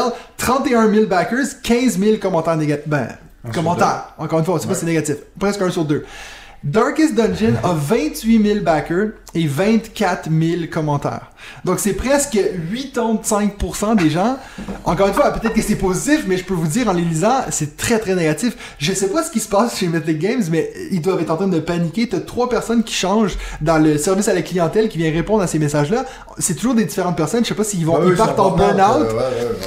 Il En reste tout une cas. semaine et il change de job. Ouais, c'est clair. Donc je sais pas ce qui se passe. Voilà, c'était mon petit update sur Darkest Dungeon. Moi, N'oubliez pas Mythic là- Games, moi je vous aime encore, je veux juste mon L. Je, je- c'est tout. c'est Je tout pense qu'ils vont dire go to hell et puis ça va non, être ça. non, non, non. Bon après des, des choix sur le matériel, des choses comme ça, moi je peux, je peux comprendre. Et puis au final, comme on a toujours dit, on finance un projet qui n'est pas terminé. Ouais, c'est clair. Euh, moi je préfère finalement, alors c'est peut-être pas le bon exemple, hein, mais accompagner un projet qui est encore finalement à, à finir, Mhm. plutôt que de financer quelque chose qui est quasiment dans, dans- Ouais. déjà dans les boîtes. C'est sûr que- Après, ouais. bah voilà, il y en a qui, il y en a qui râlent surtout. Moi, c'est plus les, les frais, les, les le fait qu'il faut rajouter, rajouter sans cesse finalement de l'argent pour euh, recevoir ce jeu qui finalement, moi, bah, bah, j'ai la hype a un peu retombé. Donc, euh, mais bref. Mais j'ai juste l'impression que peu importe ce qu'ils font maintenant, c'est comme Bah, ils ça. se font ils se font incendier. Le problème, c'est que c'est. Je, je pense, je te rejoins assez sur ce que tu dis, euh, David. euh, Et puis moi, d'ailleurs, j'apprécie ça dans, dans la campagne de L, c'est de pouvoir suivre l'évolution du processus. Mais le, le problème, c'est qu'il y a un défaut de transparence. C'est-à-dire qu'à un moment Oui. donné, s'il y a un moment donné, s'il y a un moment dans la campagne où tu dis, on va les faire grises, que tu les, parce qu'on les veut pas rouges, parce Ah qu'elles oui. sont moches, et que derrière, à la fin, tu les sors rouges, il Ouais. y a un souci. Si tu dis les trucs sont pas dans le bateau, il faut que vous payiez, et puis que la fois d'après on te dit ah mais en fait ils étaient dans le bateau, mais Ouais, merci d'avoir payé. En fait c'est ça le, moi c'est ça que je comprends pas chez eux, c'est la communication pêche quand même. Oui. et pourtant c'est pas faute pour eux de communiquer parce que derrière, euh, enfin typiquement euh, Léonidas, euh, le, le patron euh, de, de, de Mythic Game du côté français en tout cas, communique abondamment. Il fait des espèces de grands textes dans les forums Ouais. de ludiques français. Et puis en fait, à chaque fois qu'il fait un nouveau texte, il y a un truc qui change par rapport au précédent. Donc ils communiquent, mais ils, ils se plantent dans leur com. me- moi, je me suis demandé, je me suis posé cette question-là parce que je me dis, alors, il y a des gens qui sont plaints sur le- leur autre campagne, mais pas autant que celle-ci. Puis je me demande s'il n'y a pas quelque chose, vu que c'est un jeu à licence, tu vois, il faut qu'ils regardent tout le temps avec les créateurs du jeu vidéo. Je pense qu'il doit y avoir un truc, peut-être qu'ils font un peu de back and forth avec eux. Puis là, des fois, c'est eux qui disent non, ça marche pas, puis ils savent pas comment. Je sais pas, hein, j'essaie peut-être de leur trouver une excuse alors qu'ils en ont pas. si c'était le cas, encore une fois, bah, pourquoi ils le disent pas en fait? C'est Ouais, dommage, c'est dommage. Je pense qu'ils savent plus quoi dire pour euh, bien faire, puis finalement ils s'enfoncent de plus en plus. Au bout d'un Ouais. moment, parfois il faut, taire. peut-être plus trop communiquer si on se dit, mais si on leur annonce ça, on va nous se faire Ouais. euh, tomber dessus, quoi. Surtout pour les figurines. Peut-être qu'on aurait dû ne pas le savoir et puis que ça ressorte, euh, que ça ressorte après coup. Vu que de toute façon on est mis devant le fait accompli Ouais. et qu'on n'a pas moyen de changer, à mon avis, euh, et prendre le Sundrop si on veut ses figurines Ouais. rouges, enfin bref. Mais je te dirais, la moitié des commentaires que moi je regardais en descendant, c'est. Et puis les, les, euh, les remboursements, ça marche comment? Les Ah oui. remboursements, c'est comment Ah les là remboursements. Les remboursements? Donc c'est assez dont un certain David L de Suisse. Oui, mais moi je vais pas, moi je l'ai fait une fois par mail, hein. maintenant j'attends. Ouais. Bon, en tout cas, je, je vais, on va en reparler dans deux semaines. Oh là J'ai là, fait le gentil ça me rend suisse, triste. Moi j'ai Ouais. quelque chose d'autre. Hein. je Ah oui, bah quand même, bah, vas-y, c'est- J'espère quand même. Bah attends, je- je- j'espère ta avoir un peu plus de temps pour développer des choses. Je voulais faire un petit point sur euh, la campagne de Dune. Oui. War for Arrakis de Simone. euh, qui, au moment où vous allez entendre ce podcast, là, il vous reste quelques heures pour le baquer si euh, il est sorti le vendredi à 8h, puisque ça s'arrête euh, aujourd'hui. Alors, est réussite ou pas réussite d'après vous? Bah, bien sûr. Eh ben, pas tant que ça. Ah ouais Pas tant que ça, c'est pas foufou en fait, ils en sont... euh, bon je pense qu'ils auront le million, là il leur reste 31 heures, ils sont à 950 000 francs euh, sur, euh, sur la, la, la campagne, 8600 contributeurs, mais que 8600 contributeurs, énorme, alors ouais. que c'est Simone et alors que c'est Dune, donc on Dune, aurait pu s'attendre à quelque chose d'un peu dingue. Alors, euh, bon, pour vous le dire sans, sans perdre de temps, je ne l'ai pas baqué pour une seule, et, enfin pour en- une principale raison en tout cas, c'est qu'il n'y a pas de version française. Euh, Euh, si je dois rajouter une deuxième principale raison, c'est que les frais de port sont quasiment au même prix que le jeu, donc ça fait euh, quand même fait un tout beaucoup. petit peu bizarre. Euh, je trouve la couverture absolument magnifique. Je trouve les figurines qui, c'est un jeu Simone, sont fortement nombreuses. Ouais, excusez-moi. Il est Je- sur TikTok. Je trouve les figurines, disais-je, euh, absolument sublimes. Je trouve par contre euh, le plateau de jeu pas très beau. Et en fait, je me fais la réflexion, comme dans Dune Imperium, je pense qu'en fait c'est très compliqué de faire un plateau de jeu sur Dune parce que comme c'est du sable, comment tu rends du sable sexy? Là, le plateau il est tout jaune, vous l'imaginez bien. C'est vraiment pas très beau. Mais euh, par contre, voilà, tout le reste est- est- semble magnifique. Les retours que j'ai lus sur le gameplay semblent dire que c'est largement overproduce, que c'est pas du tout un jeu complexe, euh, voire même qu'il y a un gros niveau d'aléatoire. Donc je vous avoue que ça m'a pas fait rêver en plus. Après voilà, par contre la qualité éditoriale, bah, c'est du Simone, c'est... Enfin, je défile en, vous parlant les, les figues qui sont juste absolument, absolument bon. magnifiques. Moi, je peux te dire, je suis à plein dedans avec euh, mon, Massive mon- Darkness. mon Massive Darkness. C'est vrai que les figurines sont. Moi qui n'ai pas trop figurines, euh, c'est pas mal. ouais. non mais en fait bon, c'est un sujet dont on a souvent parlé, vous dites que je suis très figurine, en fait je, je crois pas que je le sois tant, mais simplement quand t'as un jeu que t'aimes et que tu le joues avec les figurines des personnages, ça crée une espèce d'immersion qui est quand même euh, vraiment extraordinaire, t'as ce bonhomme en 3D que tu bouges sur ton, sur ton plateau etc, il y a, il y a un truc assez, assez sympa là-dedans je trouve. Mais moi, je trouve que c'est dommage, ces gros machins gris. euh, en fait, c'est la seule raison pourquoi moi je suis encore euh, du côté euh, des standees. C'est qu'au moins, il y a, de la, il y a de la pas de la texture, mais de la couleur. Il y a quelque chose qui fait vivre le truc. Mhm. Ces gros trucs gris, comme je t'ai dit, bon, je voulais en parler après, mais bref, moi j'ai acheté le. J'ai racheté le All-In Pledge de Massive Darkness à quelqu'un d'autre, et puis qui avait commencé à peindre les figurines, donc j'en ai une qui est finie. Puis quand tu vois ce truc, je me dis, c'est hors de question que, que je pourrais dire que les standees c'est plus beau que ça. Mais quand je vois mes gros machins gris, que tu vois même pas, ils sont où les, les yeux du bonhomme, je sais Eh oui, pas. mais c'est pour ça que... Il faudrait que je me mette à la peinture, mais j'ai pas envie, soit quoi. ça, soit le Sundrop. Ouais, C'est là où le Sundrop Ça, j'ai change quand jamais même trop pas vu, mal la donc donne. euh, j'ai hâte de voir, quoi. Ouais, ouais, ouais, vraiment ça change. Bon, on en parlera peut-être tout à l'heure, mais moi je Ouais. trouve que ça change euh, considérablement les choses. Bon, en tout cas, il y a une, euh, une bonne nouvelle pour tous ceux qui vont, euh, qui vont baquer euh, Dune. Ouais. S'ils ne changent pas, comme on en a parlé avant, c'est qu'il y a des figurines rouges. Oui, c'est clair. Et des vertes. C'est rouge. C'est. c'est- Il n'y a ouais. pas de grise en fait. Non, non, non, je crois pas. Ils les ont colorés effectivement Ouais. en Ah oui, fonction ouais, de. Les de gentils, beige, on va euh, le, le côté euh, Atreides, c'est les de verts, et beige. puis le côté Bon, moi j'ai aussi euh, Marvel United qui était aussi une de leurs campagnes Oui. qui a fait énormément de- d'argent, puis on- tous les méchants sont rouges, donc. euh. Non, mais Simone, ils ont en plus une qualité de figurine, bah c'est cool mignon hors note, hein, donc euh, clairement le- Enfin, sont après, il y a quand même une magnifiques. figurine là du, du monstre des sables, comme on les appelle. Ouais, les verts, il y aura plusieurs sables verts. euh. Qui est en train de manger une autre figurine, donc ça, ça fait un peu. euh, Non, mais ça, c'est une figurine qu'ils ont mis dessus. Non, non, c'est pas. ouais, sais Mais pas là aussi, représenter des verts en figurine, c'est pas, C'est pas- tout facile. simple, hein. Donc, euh, Mais Bon, je, moi, me demande, pas baquer. je me demande si, exemple, il n'y avait pas eu Dune Imperium. Je sais pas si est-ce que ça l'aide ou ça l'aide pas. Est-ce qu'il y a des gens qui disent, ben là, je vais pas avoir deux jeux Dune? Tu vois, je sais Ouais, pas. moi je pense non? que ça l'aide parce qu'en ce moment tu sens qu'il y a une, Qu'il y a il y a quand même quelques jeux sur Dune qui sont sortis dans l'année. Tu sens Oui, mais que- exemple, pour moi, j'ai l'impression que le film, c'est sûr que ça l'aide. Mais le jeu de société, est-ce que ça se vaut d'avoir trois jeux sur euh, le Bah, même c'est pas du tout les mêmes jeux, donc Ouais. euh, moi Ah j'avoue que voilà, j'étais allé le regarder, euh, j'ai jamais baqué un jeu Simone. Euh, franchement, celui-là il aurait été en français avec des frais de port moins élevés. Je pense que je l'aurais baqué parce que l'univers me plaît. Ouais, te plaît, ouais. Et là, bon, encore une fois, cette couve, elle est absolument magnifique. En fait, vous pouvez la, la mettre euh, en- à l'envers ou à l'endroit. Dune est toujours écrit de la même manière grâce à la, la calligraphie particulière. T'as pas vu la nouvelle campagne de, de Simone sur euh, la gare de l'anneau, là? Si, j'en ai entendu parler. Ah, moi, j'ai inventé ça de toutes pièces, c'est vrai Non Attends, mais... T'as inventé Moi, j'essaie de peut-être pas te chez faire. Simone, c'est peut-être pas chez Simone. Ah non, alors mais parce qu'il y a un nouveau jeu qui sort effectivement dans l'univers. Mais en fait c'est rigolo Jeu je de dis ça. cartes, non Je, je- ouais, je crois, mais ça Ah. me surprendrait pas à 100% parce que j'allais te dire que, comme Dune avec Dune le film, tu sens que la série Seigneur des Anneaux, Ah bah oui. au passage extraordinaire, euh, relance un petit peu l'univers et qu'il y a plusieurs jeux de la licence Seigneur des Anneaux Ok. qui sont en train de ressortir. C'est pour ça que j'ai probablement confondu quand tu l'as dit ça. Ah, mais a- parce que a- je, je me disais, t'imagines un jeu de figurines avec les Seigneurs des Anneaux, c'est tout, toi bah, bon, il y en a, hein, tu sais, il y a- ils en ont, c'était hum, euh, la guerre de l'anneau, qui est un gros gros jeu de Ouais, ouais, figurines. War of the Ring. Et ils ont ressorti une nouvelle édition l'année dernière, mais la campagne n'a pas très bien marché. C'était pas Simone, hein, c'était. Ouais, Je me ouais. rappelle plus qui était le, le mec qui a fait la campagne. Euh, c'était GMT, je crois, ou un truc comme ça. Mec. Non. L'éditeur qui a fait la campagne. Bon, ce qui est marrant, c'est de dire que cette campagne de Dune, est- c'est un peu mitigé, mais ils vont quand même taper le, le million, de, le million de dollars. Donc ça Ouais, mais reste Dieu quand sait même comment ça coûte produire des quelque gros trucs comme ça. Euh, d'assez intéressant. Dans les campagnes, ça reste une assez grosse campagne, mais c'est vrai qu'on aurait peut-être pu penser euh, que voilà, ça aille- Ouais, mais tu regardes-. Marvel United, Ouais. 2 700 000. Ouais, bien sûr. ouais. Donc, euh, et- combien Et je pense que la période n'est pas, pas simple et, aussi. et hein. Marvel United X-Men, 5 700, Oui. 700 000, avec 25 000 backers. C'est Alors que là, Dune Imperium, j'arrive.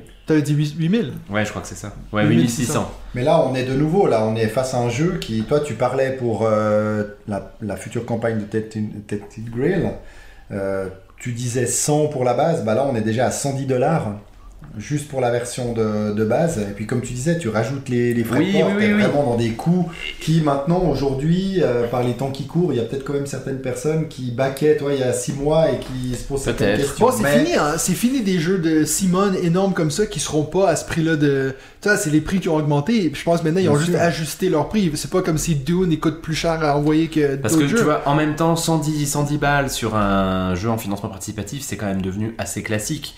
Euh, et euh, le, le all-in gameplay est à 160 balles, donc c'est pas non plus euh, Ouais. dingue. Encore une fois, j'ai bien conscience que quand je dis ça, par rapport à un jeu en boutique, c'est bien sûr euh, énorme, mais dans le monde du, du- du financement participatif, c'est pas, c'est pas si élevé, quoi. Ben moi je peux te dire que pour Massive Darkness 2 j'aurais payé quoi que ce soit pour ce frais de port parce qu'au final de me faire venir des boîtes de la France puis d'autres de, de là-bas puis ça me coûte trois fois plus cher que si je l'avais en un paquet. Bien sûr. Mais là, pour, euh, pour Dune, là, on est quand même à 75, donc 75 dollars de frais de port pour faire venir le jeu en Suisse. Ah ouais, ouais, non, non, mais c'est Vraiment, c'est vraiment, très trop cher. vraiment très Et puis ça c'est sans, euh, sans compter les, les frais de, de, douane souvent que nous on a aussi à payer Oui, en plus. en Suisse, le, moins cher, le moins cher est à ah quand même ouais en Chine bah voilà parce que le jeu produit Bon, écoute, vous qui, êtes plus pro euh, avec les Kickstarter que moi, il m'est arrivé quelque chose cette semaine que j'ai jamais vu parce que j'ai reçu euh, enfin mon dog park. Donc, euh, écoute, on parle de Kickstarter, je vais en parler. Euh, mais Qui j'ai a l'air magnifique. J'ai dû payer des. Non, j'ai pas payé de frais de douane, par- pardon. Mais on a reçu un message, c'était un des updates sur euh, le Kickstarter qui disait pour la Suisse et la Norvège, si vous avez payé des frais de, de, de douane, il faut nous écrire pour qu'on vous les rembourse. Ce que j'ai trouvé, j'avais jamais Mais su parce que, que ça, veut dire qu'ils ont compté, je crois, les frais de douane dans le prix que tu as payé chez eux. Peut-être. Ça, c'est des ententes avec les, les, Ouais. les- je crois, hein, avec Ouais, les douanes de certains pays. Mais là, j'en ai pas payé, donc euh, je sais pas, si- moi ça me, ça me concernait pas, mais je trouvais fou que, ils, ils prennent de l'avant là-dessus. Alors que Dieu sait que Darkest Dungeon. Calme-toi. on, va, on va toujours revenir là-dessus. On a fini, on peut passer à notre vraie euh, émission là. Non, j'ai encore, j'ai encore deux, deux trucs à vous dire. La première, c'est un tout petit update sur Atlas Lost, dont je vous avais parlé euh, il, y a, il y a deux semaines dans mon jeu qui fait de l'œil. Ce jeu qui a l'air absolument sublimissime, qui est donc en campagne actuellement sur Kickstarter, avec une campagne qui pour le coup dure longtemps, hein, puisqu'il reste encore euh, 14 jours au moment où on enregistre. Ils en sont à 126 000 francs pour un, un- un objectif de 10 000 francs, 1350 contributeurs. Mhm. Donc le jeu est financé. Le grand drame pour moi, c'est qu'il n'est qu'en anglais et en japonais. Mais euh, j'ai vu sur le site euh, Quod, là qui est le, le site, le forum un peu de référence pour le financement participatif euh, francophone, que Matago, si je dis pas de bêtises, est en tractation avec eux pour proposer de l'éditer en français, parce qu'ils ont bien aimé le jeu. donc il y, a, y a une certaine attente d'autres personnes que moi, mais de moins inclus, en voulant savoir en plus s'ils vont réussir à, à, euh, lancer la tractation, à finaliser la tractation pendant la campagne, ce qui permettrait de backer le jeu en français et donc d'avoir tous les stretch goals, ou si Matago va simplement avoir le jeu de base en français qui sortira en boutique dans, dans, dans, dans, dans deux ans. Donc euh, bah voilà, si vous êtes intéressé par ce jeu, n'hésitez pas à vous rendre sur le, le site et puis à suivre un petit peu ça. Et puis si l'équipe de Matago nous écoute, euh, je, je vous encourage, allez-y, continuez, ne Envoyez pas les tractations. Pauvre Benji, il veut Je- sa boîte. je- je- bah non, ils l'ont pas encore, mais en tout cas, je, si, vous, si vous arrivez à la prendre, je vous promets que je le prendrai ce jeu-là, parce que franchement, là, le, jeu me fait rêver. C'est vraiment des espèces de, de, comment on appelle ça, de merde. c'est quoi Figurine Non, justement, il y a pas beaucoup de figurines. Non, mais quand tu montes sur une, c'est pas une Dune. échelle. Pas sur Non, sur une, sur une piste. euh, Sur une piste, merci. Une, des pistes de technologie que tu croises, que tu entrecroises avec de la symétrie. Je, je trouve la, la direction artistique absolument magnifique. Et puis là, le jeu, pour le coup, n'est pas excessif, hein, puisque si vous prenez le, le- la- le pledge de base, il est à 64 dollars. Et le pledge complet, avec euh, l'extension, il est à 89,89 dollars. Donc franchement, euh, on est, loin d'être euh, excessif. et ce n'est pas un jeu à figurines, puisque ce sont essentiellement des tokens qui sont dedans. Et enfin, je vais vous parler d'une campagne qui m'a qui m'a fait de l'œil, euh, que je- j'hésite euh, fortement à, à- à acquérir, parce que là vraiment on est sur, euh, sur euh, une direction artistique magnifique, sur un thématique que j'aime ce que j'aime beaucoup, et qui s'appelle The Fox Experiment. Experiment. Ah oui, T'en as entendu parler? On en a parlé. Mais il On en a a parlé il y a deux semaines. Ah merde Mais Putain, oui. j'avais oublié ce truc. Putain, The Fox Experiment. Ah mais oui, t'en avais parlé en parlant de- du fait que c'est la nana qui avait fait... Ah euh, oui. qui avait fait voilà là, putain Le les gars donc là vous allez élever des renards pour essayer d'en faire des renards adoptifs Euh, la... elle est elle est dessus hein la campagne euh, la campagne est sur Kickstarter J'ai la fenêtre ouverte sur mon navigateur, je, je suis ça, il reste encore 9 jours. ils en sont à 400 000 balles donc la moitié de de, de Dune. Dune hein, quasiment et puis euh, le, le pledge euh, voilà franchement je suis en train de regarder en direct que je vous parle. Vous aurez des magnifiques petits pions en, en bois avec des très beaux renards euh, pyrogravés dessus avec des renards bien sûr de différentes espèces hein. vous aurez même en stretch goal les renards blancs d'Arctique hein, qui, vont, qui vont vous être distribués. Vous aurez un très beau poster qui va être proposé. Si vous voulez il y a un add-on avec l'extension 5 à 6 joueurs qui vous permettra d'avoir des renards encore différents. Je savais même pas qu'il y avait autant d'espèces de renards qui existaient et puis le combo coûte 100 dollars, ce qui n'est pas non plus, euh, là encore, complètement délirant, pour le, le total incluant le magnifique euh, plateau en néoprène. Voilà. Mathieu Ah, j'ai Ah, rien à Mathieu, dire là-dessus. Mais tu l'as pas baqué celui-là Non, Mais pourquoi? Mais j'aime pas tous les jeux nature.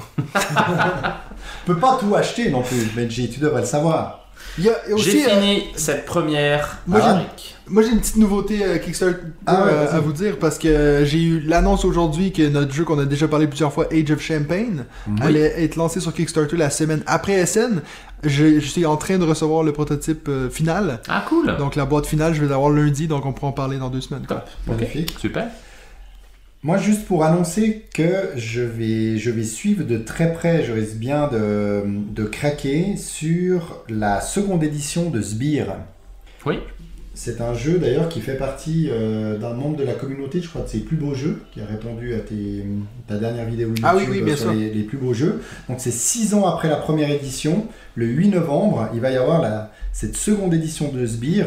C'est un jeu d'affrontement médiéval, mais vraiment sur un thème humoristique avec du deck building, jet 2D, majorité, de l'influence, etc. Ça a l'air vraiment très fun. Je sais que dans la famille des, des Martin, de Martin Montreuil, c'est un jeu, un, un incontournable en fait, euh, jeu qu'il a fait en tout cas avec euh, une de ses filles à de très nombreuses euh, reprises. Donc voilà, je me réjouis, ben, je connais pas le jeu, j'en ai beaucoup entendu parler euh, très souvent en bien et je me réjouis de découvrir cette, euh, cette édition. Donc on aura l'occasion d'en d'en reparler. Ok. Plus c'est long, plus c'est... Bon, Alors, vu que plus c'est long, plus c'est bon, juste très rapidement sur BGA, parce qu'on on a déjà vu Tu sais que ta Que rubrique est terminée. Wingspan, attends, attends, je vais remettre le jingle. Wingspan est déjà en version finale, donc il est passé Oui. de alpha à finale, il était tellement bien que Ouais. voilà. Aujourd'hui, donc euh, il y a deux jours, pour ceux qui l'écoutent, euh, dès sa sortie, Sea Salt and Pepper est aussi en version finale, Bon, on y joue depuis quelques temps nous déjà. exactement. T'es en train de mettre une fessée sur l'actuel d'ailleurs. Et avec grand plaisir. Et en alpha, Il y a un jeu que j'ai parlé, ouais. ah, je ne crois pas. En alpha, j'ai eu le bonheur de voir arriver My City. Ah, My City avec la campagne. Donc Ah, j'ai c'est démarré une chouette. campagne. Alors uniquement le, pour l'instant, j'en suis au- à la première. Mais voilà, la campagne des 24 parties de My City. C'est la première fois qu'il y a une en- campagne en sur alpha. Ah, il y avait The Crew. Ouais, il y a The Crew. Je, Ok.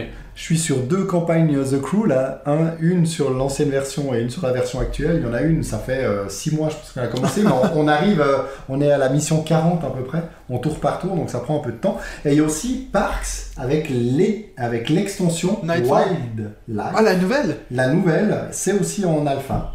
Et puis j'ai testé, on avait parlé de Drone versus Goéland, là, Oui. ce fameux jeu qui allait mettre euh, Ouais, en opposition nature team nature, team. Team Espace. Bah, je suis en train de faire euh, des parties en alpha et c'est vraiment très très sympa. Ça Ah. mérite euh, d'être joué. et Alors, notre tournoi un joli pour, jeu, Et tout trouvé. Joli jeu. Pour quoi. Exactement.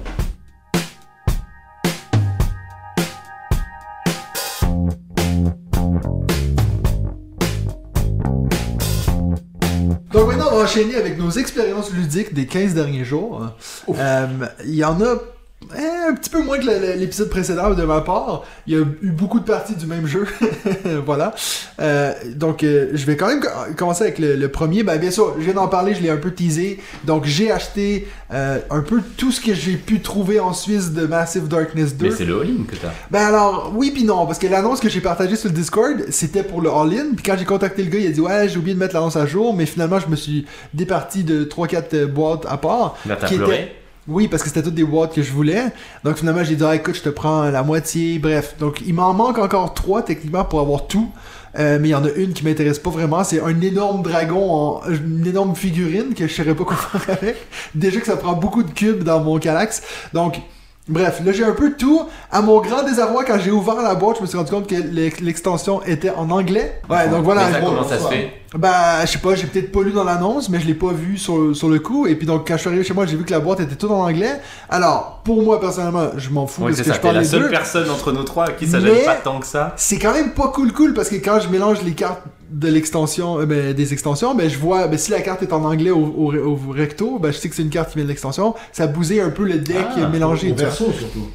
Au berceau. Au verso de la carte. Ah oui, derrière ben, bien carte. sûr, bien sûr. Parce que si c'était que sur le recto, ça poserait pas de problème. Mais comme il y a Mais quelque parce chose qu'il y a des mots euh, écrits au verso de la carte. Ben, ah, je suis un peu perdu entre c'est quoi le recto et le verso. Le recto, c'est le devant. le derrière de la non, carte. c'est le devant. Le quoi? Recto. Oui, mais le verso est derrière. ça, on est d'accord. C'est ça que je dis. Discussion Attends. surréaliste. on recommence, ok? J'ai le derrière des cartes. Ouais, Le verso. Le verso. Ok, donc. qui sont pas pareils donc.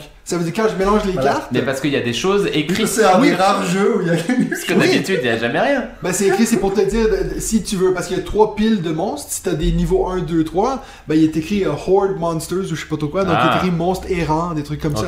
Donc euh, quand je les mélange ensemble, mais bon là j'ai tellement de cartes d'extension que finalement c'est moitié-moitié, donc ça dérange pas. Mais quand au début on a fait une partie l'autre jour où j'avais qu'une extension, ben tu voyais la carte qui s'en venait, ben tu sais que ça vient de l'extension, tu c'était un peu pourri.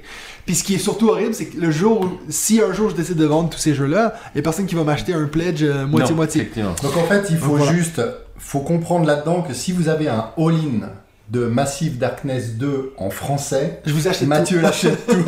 Ou si vous avez à moitié un all-in français et anglais, bah vous pouvez peut-être vous entendre avec Mathieu pour reculer l'un deux, l'anglais et ouais, l'autre. ouais, ouais, c'est ça. Ouais, ouais. Voilà, donc ça j'ai fait, je suis rendu à 8 parties maintenant depuis que j'ai le jeu. Euh, J'en ai fait une l'autre jour avec euh, un membre de notre communauté, avec Mims, donc euh, avec Noémie, je suis, je suis allé chez elle parce qu'elle vit à côté de chez le, le gars que je suis allé acheter le jeu. Donc je me suis arrêté chez elle, elle voulait absolument l'essayer. Je crois qu'ils ont été ravis, elle et son, son copain Marie, je sais pas, un des deux. Euh, et puis, David, un autre. Ouais, un autre David. Euh, voilà, Fort donc... David. Fort sympa. si Oui, mais les David, euh, souvent, hein. C'est pas comme les Benji, c'est un peu plus compliqué. mais voilà, donc euh, encore beaucoup de parties de jouer. Je continue à aimer ce jeu. Et puis non, Benji, je vais pas te laisser jouer et puis ruiner mon Mais plaisir. si, de ce mais jeu. en plus t'en parles trop, moi ça m'intéresse. On veut jouer. On- Donc ça, c'était ma première expérience ludique. David, à toi. Oh, déjà à moi. Mes expériences ludiques Ludesco. Oui. Ludisco. Les 18. Avec Gandalf Gris, Fred, Mims et son boyfriend David. David. On revient. euh, Ah, il était à Ludesco. Il était à Ah, je l'UNESCO, il était même bénévole avec, euh, avec Noémie pour expliquer des jeux. Donc j'ai eu plaisir à- de jouer à quatre jeux lors de cette euh, journée et quatre victoires, donc c'est assez rare pour le mentionner.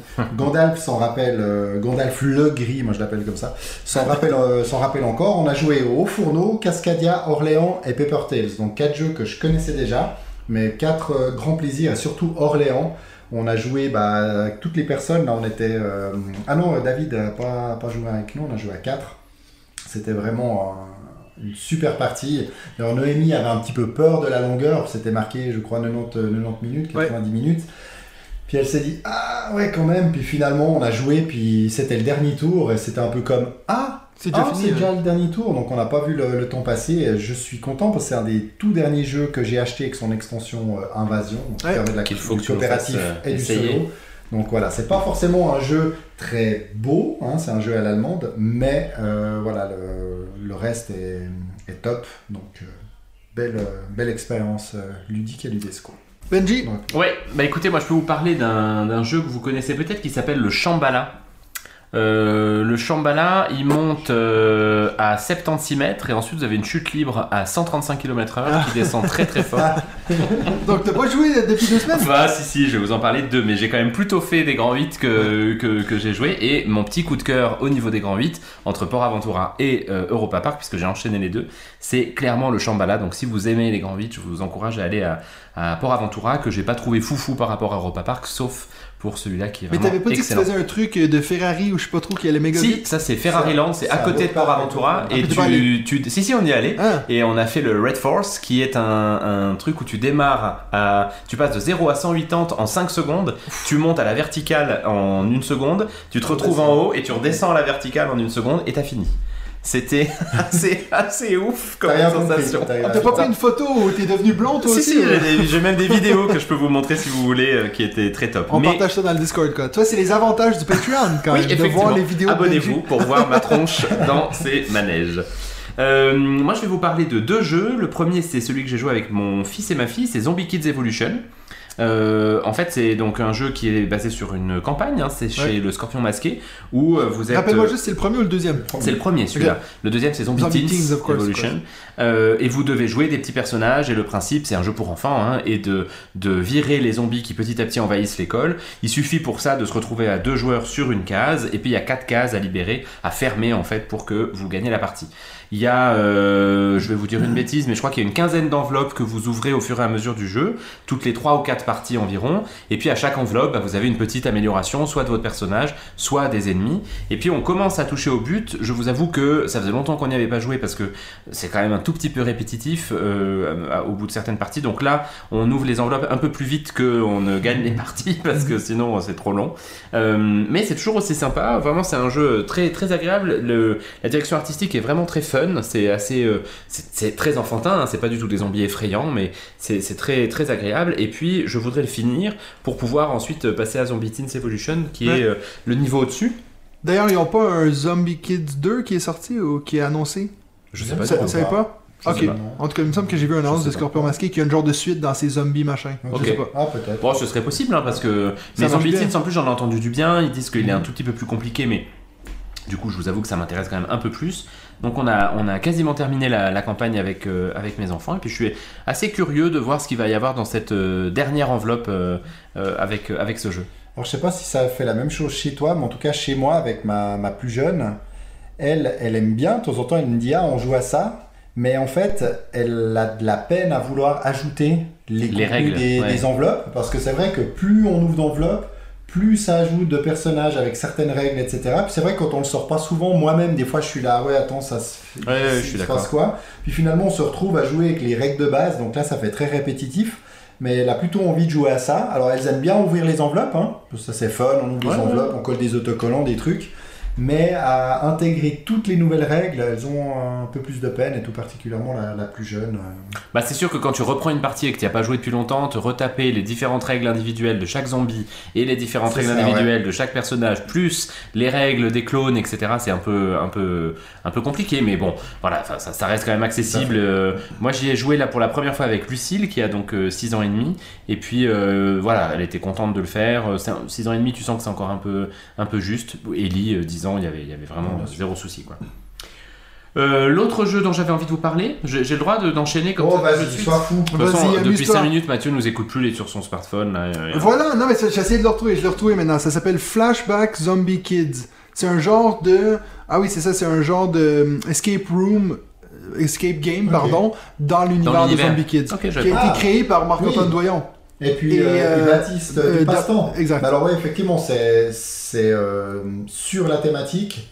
Mais ça n'a rien à voir. Et d'ailleurs, j'en avais pas parlé dans, dans un épisode. je Peut-être, ouais, ben, on en a parlé avec Martin Montreuil, je me souviens, euh, quand on était à PPL. ça, ça a l'air d'être assez intéressant parce que tu as des, des images et puis tu vois à travers un peu les personnages et puis grâce à ce qu'ils voient, il y, a- il y a un petit côté euh, bubble story Ouais. où tu as des bulles avec des infos et en fait tu devines à travers les personnages ce qu'ils sont en train de voir et ça te permet d'évoluer, c'est-à-dire que c'est une sorte de d'escape euh, où euh, tu n'as pas besoin de, de texte mais c'est tout avec les dessins dans cette ambiance en plus euh, des, des illustrations dont tu as parlé qui sont vraiment Ouais, fun ouais. donc ça a l'air d'être euh, très, euh, pop. ça a l'air d'être plutôt prometteur ouais, comme, Ok, euh, j'avais pas entendu parler. comme euh, jeu. Voilà, donc je disais pas n'importe quoi. Non, bah, tout à Merci fait. Mathieu, on voit là que t'es un peu le, tout à fait le à côté. patron, le patron du podcast. Merci, merci. Euh, L'autre jeu Et dont puis bah, envie de en, en étant le patron, je vais te couper, puis moi je vais enchaîner. Euh, on a eu une belle soirée jeu avec euh, David, euh, Ah, oui. justement, euh, à la tour de Play. Ça, je pourrais Donc, enchaîner, euh, hein. La tour de paix. Non, Ouais. play, play. ben alors, eux, c'est Play. Play. Ah, pas C'est mal. une nouvelle pas mal, association. Pas mal. Nouvelle association de jeux avec des gens qu'on connaît, donc euh, Marc-Antoine Hoffman et euh, Ismaël, Ismaël Perrin, Co- donc euh, co-auteur co-auteur de, The River, avec The Great River.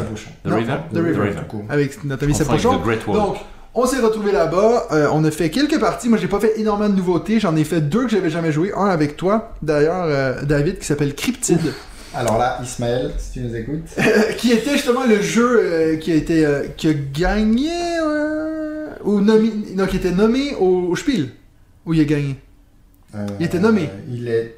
Il est Moi, j'ai pas le souvenir qu'il ait gagné le Spiel. Mais- Mais ça avait surpris effectivement tout le monde parce Qu'il était était là alors qu'il était sorti. euh, Il y Exact. a déjà pas mal de. non il était nommé pas mal mais bref on a fait une partie de ça avec donc Ismaël qui connaissait très très bien et puis donc pour ceux qui connaissent pas c'est un jeu de déduction où euh, exemple chaque personne a c'est une indice sur où se trouve le cryptide et après ben à chaque tour tu demandes un peu une question aux autres et puis par déduction avec les cubes qui se remplissent sur le plateau t'es censé comprendre quelque chose moi j'ai rien compris Nous, on était vraiment. Ismaël- On pensait qu'on se lançait dans une partie, je sais pas, de, de Une 3 heure. quarts d'heure en tout cas. Je pense qu'au bout de 10 minutes. Oui, après 10 minutes, il dit en fait, il est là. Puis on était Je comme. sais où il est. Oui. Parce qu'en fait, techniquement, c'est lui, il dit il est ici, et puis David, il dit il pourrait être là pour David, et puis moi, je dis il pourrait être là. Ça veut dire que c'est sûr que c'est là. Il y a qu'une case sur tout le plateau. Puis après trois tours, il nous sort ça, alors que moi, j'étais comme. J'étais rendu au point de savoir une information sur cinq, genre. J'étais comme ah, je m'en- viens bien, tu vois. Donc, clairement, je pense que c'est un. J'aurais été intéressé à voir, disons, avec quelqu'un qui sait pas rouler sur le jeu. 3 par exemple. Exact. Ça, Ça, m'aurait intéressé. Après, c'est vrai que les jeux de déduction, c'est pas toujours ce que je préfère. J'ai l'impression que c'est pas vraiment un jeu, c'est plus comme de la logique. Ouais. Et puis c'est pas nécessairement ce que je préfère. Mais, Mais en c'est intéressant et c'est impressionnant de voir à quelle vitesse il a eu cette euh, déduction Ouais. en se disant bon bah voilà vu où ils ont placé leurs indices, euh, ce qu'ils ont répondu etc aux questions bah il y a que cette case là ouais. et il y en a le- beaucoup de cases hein. C'est le premier case-là qui trouve qui gagne. être. Oui. Ouais. Ok. Parce que tu te dis, c'est quand même fou parce que chaque partie, tu places les tuiles de différentes façons. T'en as genre 60. Sur les 60, chaque joueur autour de la table a un indice. Peu importe si tu joues à 3, 4 ou 5, les indices se modulent pour que ça rentre dans le truc. C'est vraiment, comme Seb, il arrêtait pas de dire, mais le gars qui a créé ça, c'est un ordinateur. C'est d'ailleurs obligé d'être un ordinateur qui a créé ça parce que c'est impossible d'avoir toutes ces combinaisons. qu'une seule case euh, Ouais. en fonction des indices qui sont donnés où euh, peut se trouver. Ça le- fait penser un peu au jeu de, dont on a déjà parlé, du Scorpion Masqué d'ailleurs, qui va sortir dans pas longtemps. Ah, là, Turing c'est- Machine. Ouais, Ouais. Turing Machine, là, avec un, un fonctionnement un peu de ce genre-là. Ouais. Ouais. Voilà. Là, euh, là il nous a mis sévère. hein. Faut dire Donc, ça, c'est la seule nouveauté que j'avais fait, ça et un autre Alors genre moi je vais vous de parler de mon jeu. Non, mais juste Attends, finir est parce que. de play là pour l'instant. non mais le seul autre jeu que j'ai joué de nouveau, ah, parce que les autres jeux on, on- on y avait déjà joué, c'était euh, Ticket to Ride New York, donc les aventuriers du rail New York, qui est une version rapide qui est censée jouer en 20 minutes. Donc c'était vraiment juste l'île de Manhattan qui me faisait penser un peu à, à Get on Board. Donc t'as cette tru- ce truc, puis tu places tes petits taxis, et puis c'est tout. C'est la même expérience que le jeu de base. Donc si vous aimez euh, les aventuriers de rail, du rail, pardon, et puis que vous trouvez que peut-être qu'il y a des petites longueurs, peut-être que vous allez aimer ce jeu-là. Moi j'avoue que j'ai joué pas mal euh, au jeu de base, et puis ça m'intéressait pas plus que ça. Mais voilà. Mes expériences. Et puis je vais finir sur un dernier truc parce que je sais que ça va te faire Ah, plaisir, c'est Benji. dommage, moi j'ai du, j'ai du tour de play à, Oui, oui, à je sais. parler. Ah bon. Mais toi tu vas parler après. C'est mais lui le boss. que... T'as compris que c'était Ah, le boss. ouais, c'est- Non mais c'est que en fait j'ai refait une partie de Acropolis. Ok. Avec Ah, euh, bah, donc là-bas, euh, c'est notre ami Sébastien Pochon était assis en avant de moi puis il voulait absolument jouer à ce jeu-là. Donc j'ai dit bon écoute on peut faire une partie moi qui étais pas très enthousiaste. Et puis en fait euh, j'ai pas mal kiffé ouais. Ah. Euh, et puis je me suis rendu compte que Après, je, je reste quand même sur ma position que je préfère Cascadia, mais je trouve quand même assez bien le, le- le- le fait d'empiler les tuiles un par-dessus l'autre. Sachant que je le Là- rappelle, c'est le premier jeu de l'univers à faire ce truc-là. surtout pas Talouva. Mais, euh, donc, j'ai quand même préféré ma partie. Tout le long de la partie, je pensais que j'allais écraser tout le monde. Puis finalement, je me suis rendu compte que j'ai fini dernier. Donc, euh, voilà. Moi, je pense vraiment que c'est un jeu, euh, mais pour le coup, probablement comme Cascadia, mais tu sais, c'est des jeux petits que tu, que tu découvres assez facilement et que tu apprends assez facilement, mais où malgré tout, tu as une vraie marge de progression, je pense. L'inconvénient, c'est qu'elle doit s'arrêter à un moment donné un peu plus rapidement que sur des gros jeux experts. Il y a un moment où quand même tu sais jouer et puis ouais, euh, ouais. t'enchaînes. C'est ce, fameux pense- cap que moi je n'atteins jamais et où j'ai toujours me prends des branlées en permanence, mais Mais je pense qu'il y a quand même un problème avec les deux. hein. Donc, je suis pas en train de dire qu'un est meilleur que l'autre. Mais je trouve que les deux, c'est quand même beaucoup de mathématiques. C'est-à-dire que c'est dur d'être comme, ok, là, je, je dois être environ à 80 points. Parce que le temps que tu. Il y a tellement de trucs. euh, c'est dur de savoir je suis en train de gagner ou perdre. Ce qui, au final, est-ce que c'est négatif ou pas? Je sais pas. Ouais, je sais pas, parce que justement, moi j'ai souvent tendance à dire aux gens avec qui je joue autour d'une table, mais en fait, compte pas. Et puis, si tu commences à être dans le comptage, t'es plutôt dans un Eurogame. Et puis, alors là, le fait d'avoir du hasard, moi je trouve ça insupportable, parce que si t'es en train de compter au fur et à mesure, c'est Ouais, c'est vrai qu'au final, c'est la même chose que genre dans King Domino. T'es quand même. Mais oui, T'as vois, une a- idée vague. et- Ouais, t'as raison. Je trouve il faut le, il faut le Je prendre. retire euh, ma, ma critique. Non, non, non, mais Voilà. je trouve que c'est juste, mais justement, je le vis pas comme Ouais. une, euh, un truc critiquable. C'est Mm. plutôt des comportements de joueurs, je trouve, où t'en as certains qui, effectivement, souvent d'ailleurs des analyses paralysis, qui Ouais. sont en train de regarder, qui calculent dans leur tête combien ils sont en train de faire de points. Bon, tu, tu peux dire. euh, En tu pourrais le faire sur Azul, tu pourrais le faire sur plein de jeux, c'est assez pénible. Ouais, mais Azul, Next- tu notes tes Next points. Station- Next Station, tu, tu le fais peut-être plus facilement, mais plus rapidement aussi, en se disant, bah tiens, si je rajoute... C'est euh, ça. Si je rajoute euh, Une station? une station dans la même zone, est-ce que ça me fait plus de points ou est-ce qu'il vaut mieux une zone supplémentaire? Et c'est vrai que suivant combien t'en as, bah, il y a une petite différence oui. Qui, qui se crée. Non mais je pense, je, je dis pas qu'il faut jamais le faire parce que stratégiquement, bien sûr que tu essaies de repérer le meilleur euh, score que tu fais, mais c'est comme ce qu'on disait sur Nidavellir il y Ouais, a deux semaines, clair, tu ouais, vois. ouais. Tu peux calculer quel est le coup qui va te faire le plus de points, ça bien entendu. moment, Mais juste, tourne, mais voilà, à un moment, il faut pas, surtout, et puis ensuite, ça dépend du jeu, mais sur Acropolis, faut pas non plus, je pense, passer non plus 3 heures Ouais, ouais, à, clair. compter tes points. Mais en tout cas, c'est clair que moi je le mettrais en- de l'avant pour le moment comme potentiellement un jeu qui sera nommé euh, Cannes pour jeu de l'année, je pense. Justement dans la catégorie fort, possible. un peu familial, Ouais. euh, comme Seven Wonders Architects, cette idée que, bon, il est quand même un peu plus complexe, mais je pense qu'il va. il- je le verrais bien rentrer dans cette. ouais, euh, ouais, tu ouais, penses peut-être initié Non, non, non, je suis d'accord Ouais, avec toi. Non, moi je le vois très bien familial, il est pas si Parce compliqué que ça. surtout, surtout quand tu regardes le buzz qu'il fait, il est en rupture de stock partout. Ouais, euh, j'espère pas qu'il sera dans l'initié. Nous verrons ça plus tard. Tu veux finir avec la tour de play Mais euh, la tour de play, ouais, parce que j'ai quand même. Alors moi j'ai un deuxième euh, jeu. Cette partie, et il y a deux autres jeux à part euh, Cryptid dont, dont je voulais vous parler. Le premier, ben, c'est de nouveau un jeu de déduction que j'ai découvert sur place qui vient de sortir, qui s'appelle Break the Code. Ouais. Qui est également, qui vient de faire son apparition sur BGA, BGA. à nouveau. Donc là, on reçoit chacun 5, 4 ou 5 chiffres, ça dépend à combien on joue. Et puis, il y a des cartes avec des questions. Donc, bien entendu que nos adversaires ne savent pas quel, euh, quel chiffre nous avons. Il y a des chiffres qui sont cachés au milieu et c'est le premier qui va être capable de deviner quels sont les 4, les quatre ou 5 chiffres qui se trouvent au milieu euh, qui euh, gagnera. Et pour connaître ces 4 chiffres, bah, il faut pouvoir éliminer tous les autres, donc tous ceux euh, qu'il y a autour de la table. Donc un Mhm. genre de, clua- de Cluedo euh, avec, des, avec des chiffres. Ouais. Alors, Toi, euh, Un t'arrives peu. à, à suivre là l'explication ou pas? Un peu... euh, oui, tout à fait. il dit Parce oui. qu'il dit oui, mais je voudrais savoir si Ouais, c'est juste ouais, ou ouais, pas. bien sûr. il a- il Ok, arrive, bien sûr, bien Moi j'ai pas joué avec lui, par Alors exemple. après-. Moi j'avoue que j'ai toujours pas compris le principe. Après, bah, on doit choisir à tour de rôle une carte où il y a tout un texte dessus. C'est une question qu'on va poser aux autres joueurs du style euh, Combien as-tu de chiffres euh, impairs? Combien as-tu de chiffres noirs? Parce qu'il y a des noirs, des blancs et des verts. Combien as-tu de 5 Etc. Et puis les personnes doivent. Où à quelle position se trouvent tes 5 Etc. Puis on reçoit plein d'infos, plein d'indices qu'on doit essayer de recouper pour euh, trouver la bonne combinaison.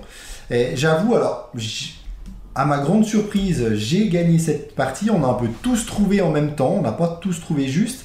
Ce qui me dérange un peu, c'est que dans ce jeu euh, Break the Code, euh, on reçoit plein d'informations, mais sur notre fiche, il n'y a pas vraiment de place pour écrire ces informations. On a un champ libre, puis on est en train de gribouiller plein de trucs. C'est-à-dire qu'on doit, on doit écrire presque des... Bah, euh, voilà, Seb, il a deux, deux chiffres noirs. 4, elle a 3, non, elle a 2, 5, etc. Puis en fait, on se retrouve à gribouiller plein d'infos sur notre carte. Alors ça fonctionne assez bien, mais j'avoue que c'est pas trop mon, mon style de jeu. ça fait un peu jeu à l'ancienne, mais pourquoi pas, ça a quand même roulé assez vite et assez bien entre nous. Et puis le dernier bah, qui va peut-être te faire réagir aussi, euh, Benji, parce qu'on en a parlé la dernière fois, c'est Maudit Maudit, parce que je n'y Ah avais oui, jamais joué. ouais. Et j'ai trouvé l'expérience sympathique, mais je trouve que c'est en deçà d'un euh, d'un Just One, par exemple, surtout quand, si on le positionne comme un jeu qu'on peut sortir avec tout type de public et surtout avec des enfants.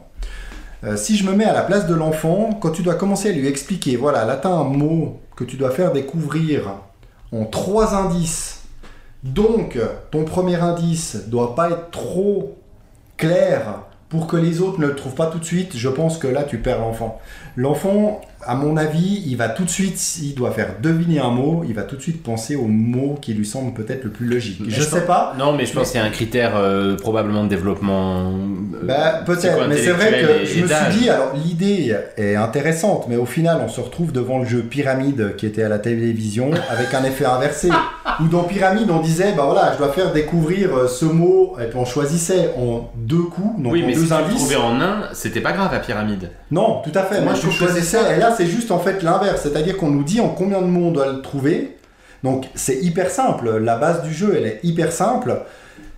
Mais voilà, je, à mon avis, il va, mon- il va sortir en tout cas moins souvent peut-être qu'un Just One avec Ah, tout ouais. type de, de pub. Surtout je- avec des enfants, mais ça reste, ça reste fun, c'est bien produit. Après, il y a cette carte où on peut donner des, des, Des pénalités. des pénalités, bon, c'est un peu, c'est assez discutable. Mais voilà, de nouveau, un, un jeu, un jeu, à mon avis, qu'on peut sortir avec tout le monde lors d'un apéro, d'une fête de famille, où il y a quelqu'un qui peut venir en cours de route, qui peut repartir. Donc voilà, vraiment dans la lignée des Just One, avec du beau matériel. Donc euh, oui, pourquoi pas pour Maudit Maudit, mais ça fait pas partie de mes jeux euh, de, mots préférés. Et en plus, je suis pas, c'est pas mon type de jeu préféré, mais c'est, euh, ça reste intéressant. Ouais, non, mais euh, moi, c'est, je, je suis pas du tout un grand passionné de ces jeux-là euh, non plus. Pour la petite histoire, j'ai fait partie d'un club pyramide quand j'étais euh, préadolescent. Oh, oh, ça J'ai des ça. copains qui sont passés à Pyramide Junior à la télévision. Ah. Mais euh, c'est donc, la preuve que c'est pas resté une passion pour moi, puisque effectivement je suis pas un grand passionné de, de jeux de mots. Mais justement, je trouve que celui-là, par rapport à d'autres où tu dois deviner des mots chez l'adversaire, il t'offre cette petite particularité qui est effectivement un peu plus complexe. Donc pour des gamins jeunes, ça risque d'être plus difficile euh, d'accès. Je suis assez d'accord avec toi. Mais par contre, pour des gens plus âgés, eh ben je trouve que ça, c'est le petit plus qui fait que par rapport aux autres jeux de mots, celui-là il sort avec un- une originalité qui me donne envie d'y retourner. Et t'as rien à écrire, t'as rien à, Ouais. t'as juste à te faire passer est- une boîte. Donc T'as raison après sur le fait qu'il soit hyper simple et puis alors il faut quand même écrire les scores. Moi je trouve que c'est le seul. euh, mais bon, tu les écris sur un bout de papier, mais. Alors non, je crois que tu dois donner les cartes. Tu dois Ah, c'est possible. Ah ouais, tu vois, bah Ouais, nous on l'a pas fait. On les a retournés. euh, ouais, ouais. Oui, ça a du sens bien sûr. Vas-y, Benji, c'est à toi. Alors moi j'ai un deuxième jeu dont j'ai envie de parler. je, regarde Mathieu savoir si j'ai le droit. hein, euh. De toute façon, il coupera parce que. c'est Grand Austria Hotel. Oh on y a joué il y a, bah, il y a un mois maintenant, je pense. hein, C'était. Ouais. euh, il y a... C'est le premier épisode. Ouais, fin. ouais, ouais, il y a un mois de ça. Et en fait, à un moment donné, je sais plus, l'un d'entre vous deux l'a évoqué euh, la- il y, a- La dernière il y a- il y a fois. deux semaines, mais on n'en a pas parlé en détail. Et puis je trouvais que c'était dommage de ne pas rendre hommage à ce jeu parce que l'idée de Mathieu, c'était de le sortir pour nous faire tester la comparaison, peut-être plus à moi. Toi, je sais pas si tu avais joué avec Golem. Non, Non. Toi, tu l'as pas joué. Donc c'était surtout pour moi me faire voir la, la- la- la comparaison que toi tu avais faite, Matt, euh, avec Golem, justement. Golem, moi je l'avais testé cet été avec les frères Kessler, et puis je vous avais dit que c'était un super Eurogame, mais simplement il y avait quelque chose dans le, la thématique notamment qui avait du mal à m'embarquer et que je trouvais assez, euh, assez glauque, où j'ai pas pris plus de plaisir que ça. Euh, et puis on a donc sorti ce jeu qui euh, a le- exactement une mécanique très proche de Golem, si ce n'est que dans Golem, vous faites sortir des billes et puis les billes sortent sur euh, euh, six actions différentes et en fonction du nombre de billes qui sortent au hasard, bah, ça vous donne le pouvoir de l'action en, en question. Et là, dans Grand Austria Hotel, c'est exactement la même chose, mais avec des dés. Donc vous je- jetez des dés et puis euh, plus vous avez de dés euh, 3 par exemple, bah, plus ça va donner à l'action 3 du pouvoir important. Et donc ensuite on joue à tour de rôle et puis bien sûr on a envie d'aller sur les actions qui rapportent le plus au début, mais en même temps c'est pas forcément ce qui va nous, euh, nous, nous, nous faire plaisir dans notre stratégie, etc. etc. Euh, verdict. Eh ben, j'ai adoré Gandlosia Hotel. On a passé un super moment, franchement. Il est beaucoup plus simple euh, à prendre en main que ne l'est Golem, mais du coup, ça m'a donné vraiment l'impression que Golem avait complexifié inutilement, je trouve, Ouais. un jeu qui à la base était déjà extrêmement efficace. Donc, il est moche, euh, ça c'est ça c'est très clair. Euh, on est vraiment sur un vieux jeu euh, à l'allemande dans la dans la direction artistique, mais il est euh, facile à comprendre. Mathieu, tu nous l'avais expliqué euh, sans erreur dans les règles, Pour une fois. ce qui est suffisamment rare pour être nommé. Enfin, en, tout cas, on n'a pas encore décelé. Oui, c'est vrai, c'est vrai. Et puis euh, les actions s'enchaînent, on a joué assez vite et pourtant notre partie a duré quand même un petit bout de temps. C'est pas un jeu rapide, mais on s'ennuie pas. Donc euh, moi j'ai vraiment aimé cette, euh, cette expérience et je suis content que tu l'aies acheté, Matt. Parce qu'effectivement il se trouve quand même difficilement Ouais, il y maintenant. a difficile à trouver. Ouais, ouais, à part euh, dans d'occasion, Ah, oui. et il y a peu de gens qui le vendent. Surtout qu'il y a eu une version Deluxe en 2021 Oui. sur KS qui est non dispo en retail. Et je regrette euh, vraiment de pas, euh, de pas l'avoir pris. Mais elle était en anglais, J'ai non adoré ce jeu. Bah peut-être, ouais, c'est possible qu'il n'y avait pas de, de version française. Puis il y a quand Après, même- Bon, il n'y a rien y sur le matériel. Ouais, mais t'as quand même besoin de savoir euh, à quelle carte tu te réfères parce que tu sais, il y a tellement de Oui. différents employés que tu peux Oui, oui, avoir. c'est juste, ouais. Donc je pense que ouais, je pense qu'il faut quand même l'avoir dans la langue qu'on Mais C'est veut. vrai que j'ai adoré, euh, j'ai adoré ce jeu. Il était en anglais et en allemand. Surtout que tu nous as roulé dessus au score. Oh, j'ai aimé ça. Ah oui, oui, oui. oui. Mais en plus, avec une belle remontada parce que c'était pas gagné au début. Non, hein. au début, je pensais que j'allais vivre un peu la, la même expérience que Mater quelques, quelques jours après. Mais non. Je vais juste rapidement terminer, j'avais oublié que je voulais parler de ce jeu-là, mais j'ai fait une troisième partie de The Great Wall.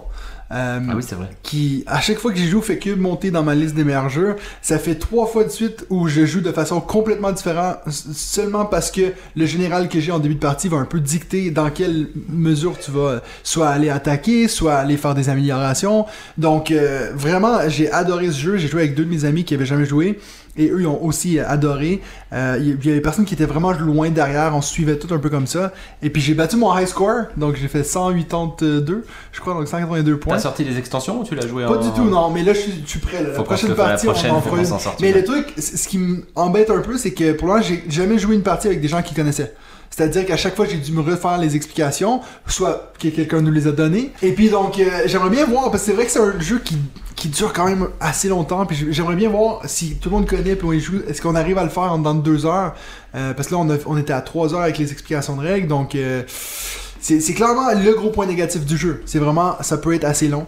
Euh, donc voilà. Mais un excellent jeu, franchement, c'est cl- clair que vous allez retrouver dans ma liste des top 10 jeux de cette année. Voilà. Et je vais le recevoir euh, une fois que t'en pourras plus, que t'auras fini Oui, ce c'est jeu clair, c'est avec clair. les figues. Donc voilà. Très bien. Bah moi j'ai pas fini, bien entendu.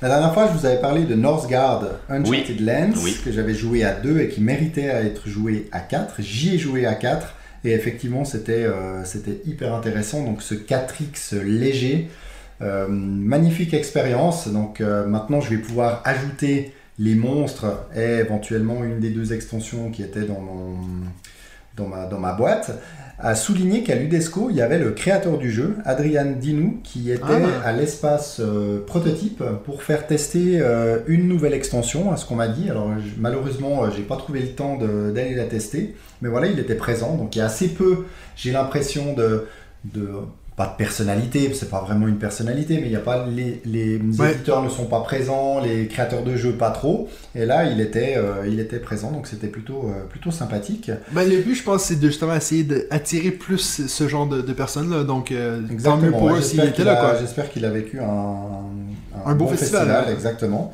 J'ai aussi découvert le jeu Fort.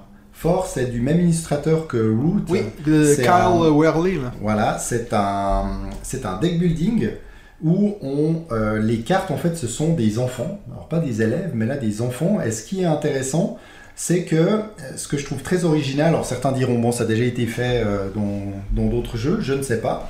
Mais là, ce que j'ai bien aimé, c'est que les cartes que l'on n'utilise pas à notre tour sont mis dans ce qui s'appelle le jardin. Et en fait, c'est une zone qui est accessible aux autres joueurs. Et dans le tour des autres joueurs, on peut soit prendre euh, un enfant qui se trouve dans la, euh, je sais pas si c'est la cour de, de récré, euh, qui est donc la rivière, soit dans le jardin d'un autre joueur. Et ça, c'est intéressant parce qu'à notre tour, on se dit, ok, je veux jouer cette carte ou ces cartes-là, mais si je joue celle-ci, je vais devoir mettre dans le jardin cette carte qui est super intéressante pour moi plus tard, avec le risque que quelqu'un me la pique. Et si vous jouez à plusieurs, alors j'ai joué qu'avec euh, Marjorie, ma grande fille de, de 11 ans, mais si vous jouez à 4, bah, potentiellement il y a trois joueurs qui peuvent vous la piquer avant qu'elle regagne votre défausse. C'est assez original, le- le- le- la rivière de cartes qui s'appelle une cour de récréation. J'ai jamais vu ça ailleurs. dans Ouais, un c'est autre jeu. bizarre, ça me dit sais plus justement si c'est la cour de récré, mais le jardin en tout cas personnel. Donc voilà, c'est vraiment une, euh, un joli jeu. Là, je l'ai je l'ai testé pour la première fois avec euh, ma fille, comme je l'ai dit, à deux joueurs. Ça mérite aussi d'être joué à trois, euh, trois ou quatre, mais je me réjouis de le ressortir. Sinon, j'ai rejoué à Charts of Infinity, que je vous parle presque à chaque, à chaque fois. Donc le, avec, le copier-coller de. euh, avec mon Everdell. épouse. Et cette Rails. fois, on a intégré les deux premières extensions, parce qu'il y en a une troisième, dont l'ombre du salut, qui est la, c'est la première fois que je la jouais. C'est, ça amène un mode euh, narratif, coopératif. Mais avec un peu de narratif, alors on s'en fout totalement, surtout que ça c'est vraiment du narratif pour la Team Space, j'ai rien compris, mais on s'en fiche un peu. On passe, on arrive face à un, boss avec notre deck de départ, et là la première fois qu'on a joué, on s'est vraiment fait ramasser, on n'a pas réussi du tout à, à le, à le- le- Le battre. Mais après, ce qui est Même assez toi, intéressant... fatigues, hein, t'as vu que Ouais, à à force d'en parler. Mais ce qui est, ce qui est assez intéressant, c'est qu'il nous dit, bah voilà, si vous avez perdu contre ce monstre, allez à tel numéro, donc on va à tel numéro, et là, bah, il nous propose de euh, sauver. Il y a des, un pack de cartes, c'est des, euh, des- des- des cartes sauvées, entre guillemets, et on va pouvoir l'ajouter à notre deck pour finalement améliorer nos prochaines euh, parties en coopération. C'est-à-dire qu'on a notre deck qui va s'améliorer, parce qu'à chaque fois qu'on Ah. bat un monstre, on repart si on veut de zéro. C'est-à-dire qu'on repart avec notre deck de 10 cartes de base, plus les cartes sauvées. Puis à la fin de chaque partie, euh, quand on les gagne, après on a refait, on l'a gagné, là on a pu remettre encore une carte sauvée. C'est-à-dire que notre deck va s'améliorer pour combattre bien entendu ça. des monstres toujours plus forts qui ont leurs propres cartes, qui rajoutent encore d'autres cartes, etc. Donc c'est assez intéressant parce que là on joue vraiment à ce deck building, mais en mode coopératif. Et puis, bah, on, va, on peut combiner certaines choses, par exemple soigner son adversaire, etc. Donc, il y, a un il y a un concept vraiment, euh, vraiment sympa. C'est un bon moyen de voilà. faire des campagnes avec euh, la mécanique du deck building. ouais. Exactement, tout à fait. Et puis, alors, je sais pas, est-ce que je peux faire mon ultime jeu Mesdames de la et semaine, qui a été mon gros coup de cœur, et je veux parler de Arc Nova avec l'automa Arnaud. Et c'est à Ah, ça y est, t'as Et c'est à ça que j'ai joué hier pour pouvoir en parler aujourd'hui. J'étais hier en fin de journée, je me suis dit, allez, sors Arc Nova avec le Thomas Arnaud. Donc je tiens à dire à tous ceux que ça intéresse que vous pouvez retrouver le Thomas donc euh, en, sous forme d'application web en français. Maintenant il a Ah. été traduit. Donc il faut juste aller sur le site BRDGM. hein. Oh Donc là, il y a que des consonnes. BRDGS. C'est board game, Bah mais oui. sans, les, sans les voyelles. Bureau Point. de recherche géologique. Voilà, tout à fait. Point .me, point .me. Et puis là, vous allez retrouver six euh, applications solo. Puis j'ai découvert un peu par hasard qu'ils en ont aussi fait pour Blitzkrieg, Stroganoff, Terra Mystica, Monumental et Rurik, euh, que je ne connais pas personnellement. Mais voilà, Arc Nova, et là, ce qui est super intéressant avec cet automa, c'est. Alors j'ai quand même lu juste les règles de l'automa, mais si on doit le faire euh, fonctionner nous-mêmes, c'est vrai que ça risque de prendre du temps et à mon avis ça m'aurait un petit peu saoulé. Et là c'est vraiment top parce qu'à chaque coup en fait il nous dit quelle carte utilise l'automa, donc on n'a même pas besoin de bouger les cartes, euh, etc. Et puis il nous dit ce qu'il fait, l'action de base. Si cette action de base n'est pas possible, bah on clique à un endroit, il nous dit l'action de base suivante et ça tourne très très bien. Et j'ai gagné, alors j'ai fait le mode facile, j'ai gagné 20 à 16, donc c'était vraiment j'ai l'impression d'avoir assez mal joué quand même. J'ai pris un plateau A, donc le plateau le plus simple pour moi. Mais vraiment, ça a été, euh, ça a été superbe. Et quand il a croisé, j'ai réussi aussi à croiser puis à prendre de l'avance grâce à des, des bonus de, de fin de partie. Donc vraiment, je me réjouis de refaire une, une nouvelle partie. J'ai fait une ou deux petites euh, erreurs au début, mais j'ai très vite corrigé tout ça. Donc je vous conseille vivement de tester ce- cet automa, ce mode solo Ah, qui n'est pas, qui n'est pas officiel, mais qui tourne vraiment très très bien. Ils ont fait pas mal de, de mises à jour. Il n'est pas très beau, mais il est très fonctionnel. Donc voilà, Arc Nova avec l'automa Arno, A-R-N-O. Pour tous ceux que ça intéresse, allez-y.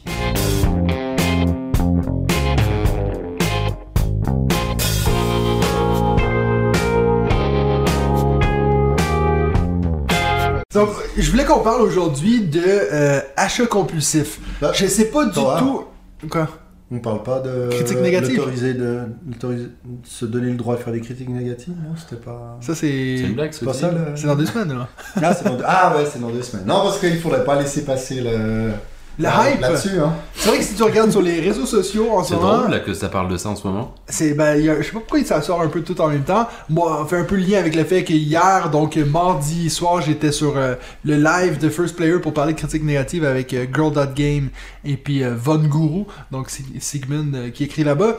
Ça a été assez intéressant d'en parler, mais je pense qu'on est quand même pas arrivé à un consensus. Au final, tout le monde fait un peu ce qu'ils veulent. Hein. C'est ça que. Mais bref, Euh, disons ce qu'on a envie, hein, Benji Ah, Allez, Bien sûr allez, on revient au. Si Pierre Desproges était là, il ferait des critiques négatives. Voilà. Ah, c'est clair que vous avez pas fini merde de nous bien. entendre en parler. Ben, Quand j'ai vu à quel point ça fait réagir sur le Discord, je pense qu'on va se le garder potentiellement pour un épisode euh, à voir. Une fois que la hype aura redon- redescendu, on Nous, va y relancera. revenir, voilà. Donc voilà, moi je voulais qu'on parle d'achat compulsif. Je sais pas pourquoi.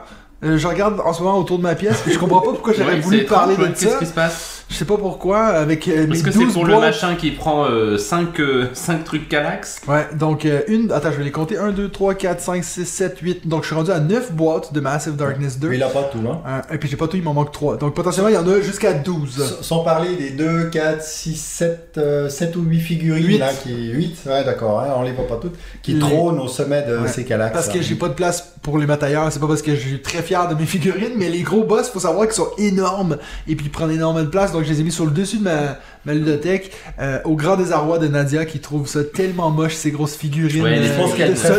préfère, je pense qu'elle préfère la boîte du, du Paris Dakar à côté. Oui, bien sûr, qui est encore là, quoi, avec Medina et Starfighter.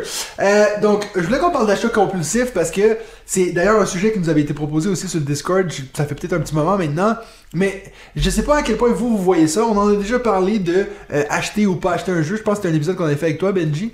Euh, donc, qu'est-ce qui nous pousse à acheter un jeu? Oui, mais c'était dans la première saison, donc ça fait longtemps. Hein? T'as déjà oublié. On était jeunes, Ouais, ouais. mais naïfs. T'étais beaucoup plus intéressant à l'époque. Alors, T'avais des choses à dire, t'étais pas toujours sur ton téléphone. ah, mais ça, c'est pire que mes élèves, hein. Putain. Toujours sur oui, mais il a fait note dessus. Mais oui. Voilà, il a la bonne excuse. Ouais, donc voilà. Mais donc, je- sais pas comment vous, vous voyez la chose. Est-ce que ça vous arrive des fois de faire des, euh, des achats sans nécessairement avoir fait toutes vos recherches, puis vraiment dire, ok, je saute dessus, et puis potentiellement pouvoir le regretter. À savoir, je vous annonce déjà que notre top 5 sera nos top 5 regrets d'achat. Donc, euh, on va pas trop les spoiler tout de suite, mais est-ce que ça vous arrive parfois de peut-être acheter quelque chose avant trop d'y réfléchir? Voilà. Jamais, Benji. Hein.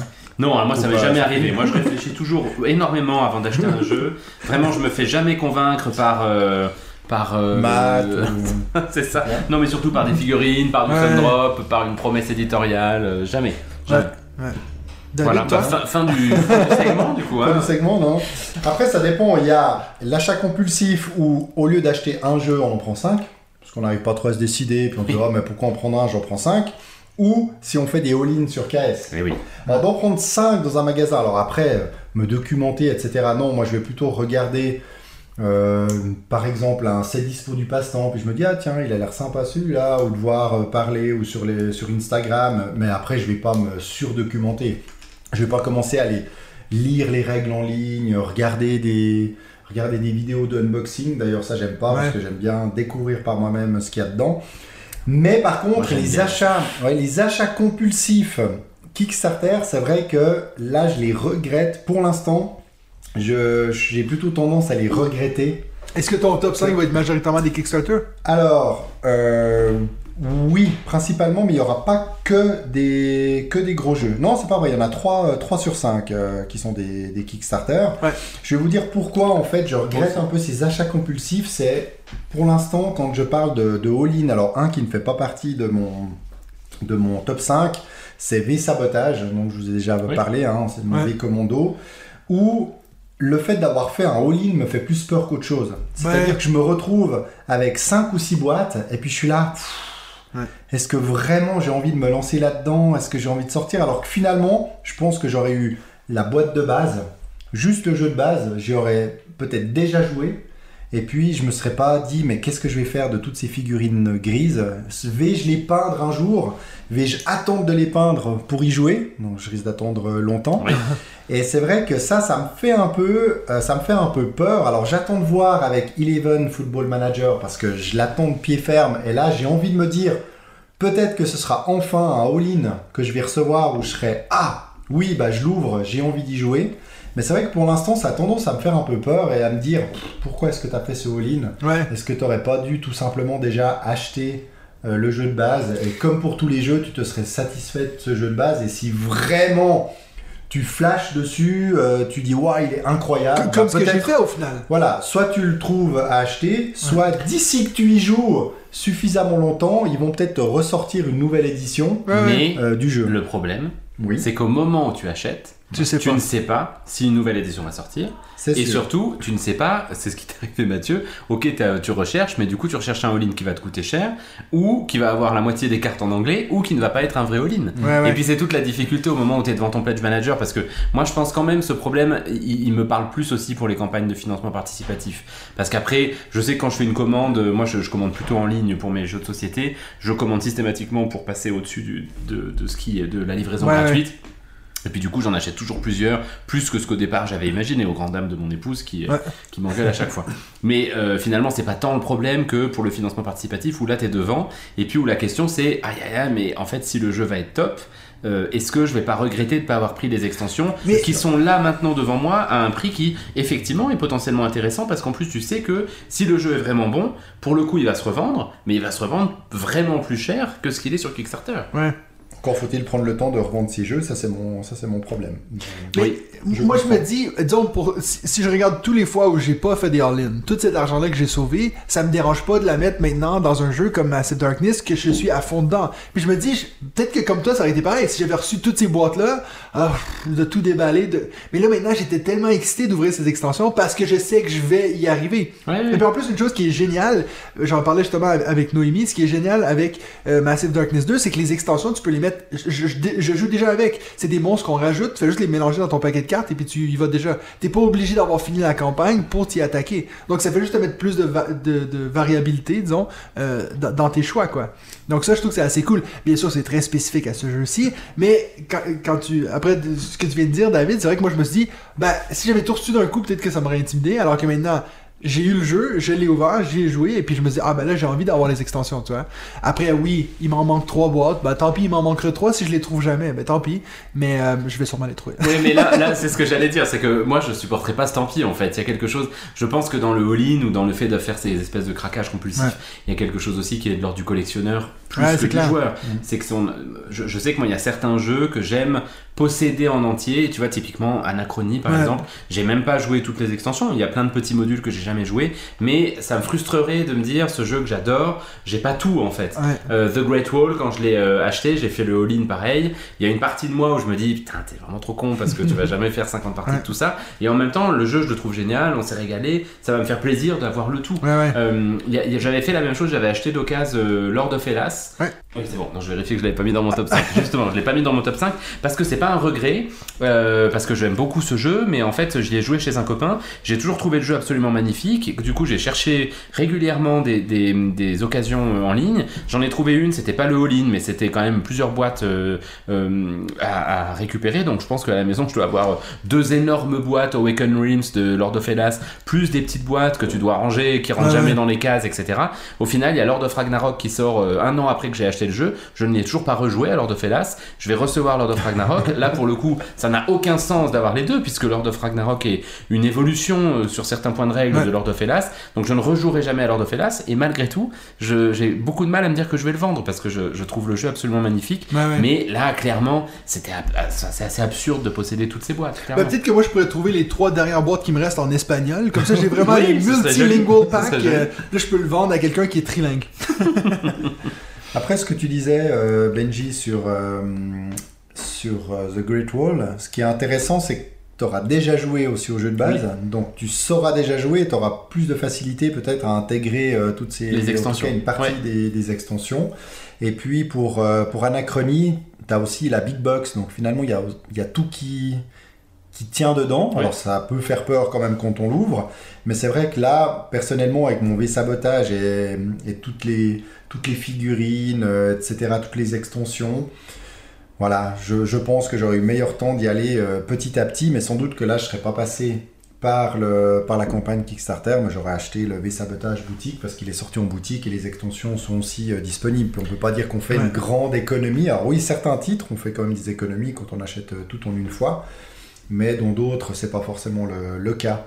Puis ce que j'ai remarqué aussi avec certains KS euh, que j'ai reçus, c'est qu'on se retrouve avec des, exclusivités KS, mais on sait pas toujours... euh, où les, où les intégrer parce que les règles des extensions, quoi, des, exclusivités KS sont un petit peu mises de côté, ou il y a des trucs on se dit mais est-ce que ça va vraiment apporter quelque chose? Est-ce que ça a été bien testé? Alors ça dépend des jeux, hein. je pense qu'il y en a où c'est très très bien fait, puis d'autres c'est un peu allez euh, on vous, on vous bourre les boîtes, on vous donne plein de trucs en plus. Donc ça fait un peu rêver, voilà, ce côté marketing bien pensé. Puis une fois qu'on le reçoit, finalement, on se dit, bon, c'est quoi déjà le jeu de base? Ah bah je vais commencer par là, je prends le jeu de base, je joue au jeu de base, une fois, deux fois, puis finalement, on sort pas forcément les extensions Ouais. derrière. Non, mais je pense si que on n'est pas euh, C'est- super accroché par le jeu. c'est pour ça que je pense que cette question, elle se pose plus finalement à nous, joueurs collectionneurs, que, que nous sommes. Parce que moi, je reconnais que quand je reçois le gros carton euh, de- de- d'un Kickstarter avec dedans 4 ou 5 boîtes, il y a vraiment un côté enfant chez moi où j'ouvre mon truc, où j'ouvre Ah, mes avec boîtes, où euh, je recherche.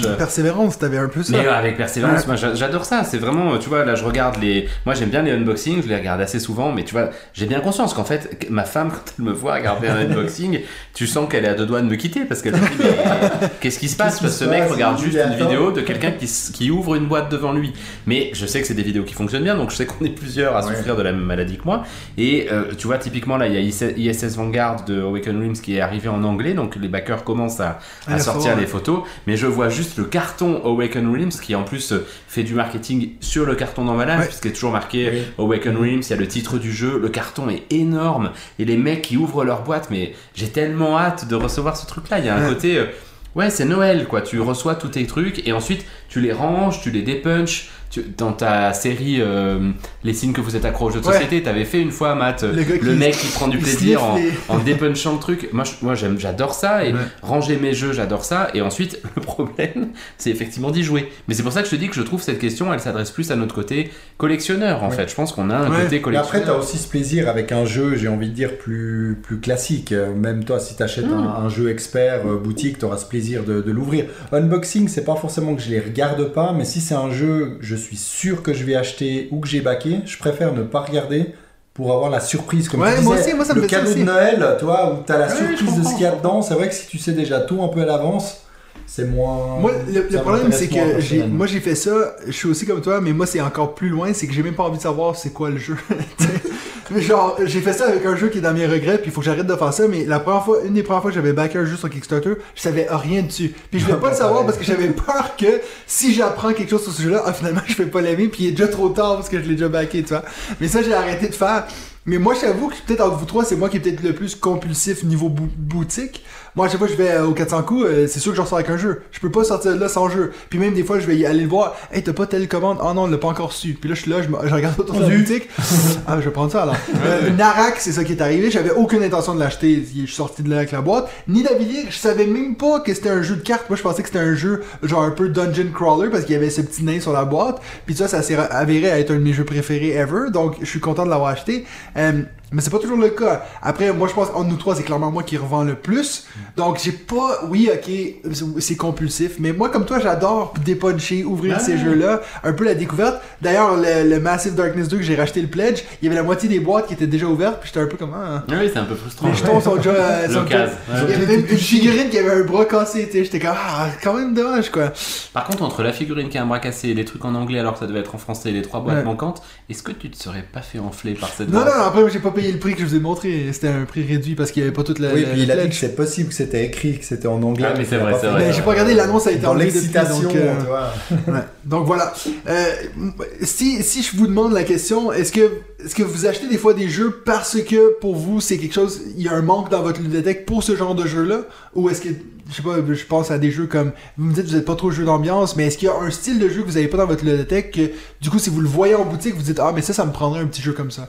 Oui, alors moi j'ai eu cette réflexion à un moment donné, quand j'ai hum, probablement à la moitié de ma, ma ludothèque, où finalement je me suis dit il faut que je commence à acheter des jeux. pour euh, tout le monde? euh, alors pas forcément pour tout le monde, mais en tout cas pour toutes les thématiques. J'avais Ouais. envie, de- pas les thématiques, pardon, pour toutes les Mécanique. mécaniques. Ouais. J'avais envie de pouvoir sortir des jeux de chaque mécanique.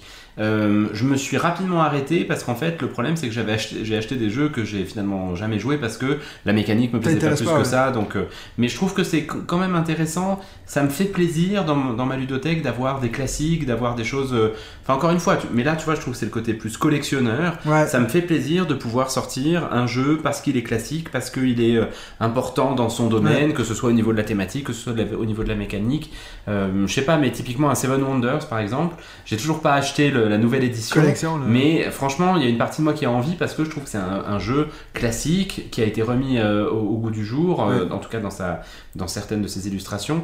Et puis ça, ça, ça me manque un peu de pas l'avoir, mais euh, pareil pour des parties games qui sont loin de là, pas mes jeux préférés, bah c'est de temps en temps j'en achète un ou deux quand même parce que je trouve que c'est important de, Ouais. voilà, de pouvoir sortir des jeux pour tout le monde finalement. Mais je pense, peut-être peut que je me trompe, hein, mais je pense qu'entre nous trois, c'est peut-être moi qui ai le plus de différents types de joueurs qui viennent chez moi. Je- ça bah, c'est certain, oui. oui. Ouais, parce que, tu sais, moi, c'est vraiment, j'ai j'ai besoin d'avoir des party games, j'ai besoin Ouais, d'avoir des jeux experts, j'ai besoin d'avoir des jeux un peu plus- moins compliqués, mais quand même un peu poussés. Euh, je sais pas, je suis en train de regarder ma, dans ma ludothèque, mais des trucs comme genre des viticultures, ou j'en ai quand même besoin des, des jeux comme ça, parce que euh, il y a des gens qui viennent, que je leur introduis aux jeux de société, qui commencent à aimer ça, puis à chaque fois que je les vois, ils veulent quelque chose de plus en plus. Ouais. Fait que t'as comme la petite courbe, si je leur sors direct un Carnegie, ils vont partir en courant, tu vois. Donc, puis franchement, moi je regarde dans ma ludothèque, j'en ai pas mal des jeux d'ambiance. Euh, ça, c'est des trucs qui marchent assez bien chez moi. Euh, Il y a beaucoup de- de- d'amis à, à ma copine qui sont pas du tout dans le monde. Dans ma copine, c'est ma femme maintenant. Ton épouse, ton Mon épouse. épouse, euh, qui est, euh, qui sont pas vraiment des, des fans de jeux de société, mais qui viennent ici puis qui vont me demander, ah mais toi qui connais les jeux, est-ce que tu pourrais nous en montrer Puis ça, des trucs comme Dictopia, Just One, Top 10 of course. Et puis un que j'ai j'ai reçu récemment de Repos Production, Fun Fact, que je vous en ai pas nécessairement parlé dans le podcast encore, mais un que j'ai très hâte de faire en groupe parce que c'est tous des petits jeux qui peuvent fonctionner très bien. C'est pour ça que quand je vais dans une ludothèque, puis euh, dans une ludothèque, dans un magasin de jeux, puis je vois ces petits jeux-là, je me dis ça, ça me prend toujours un peu euh, en arrière-poche, tu sais, de, de, de pouvoir les sortir comme ça. Donc ça, c'est, ça fait partie de mes achats compulsifs. Moi, je suis plutôt du genre à faire des achats compulsifs sur des trucs qui sont pas chers.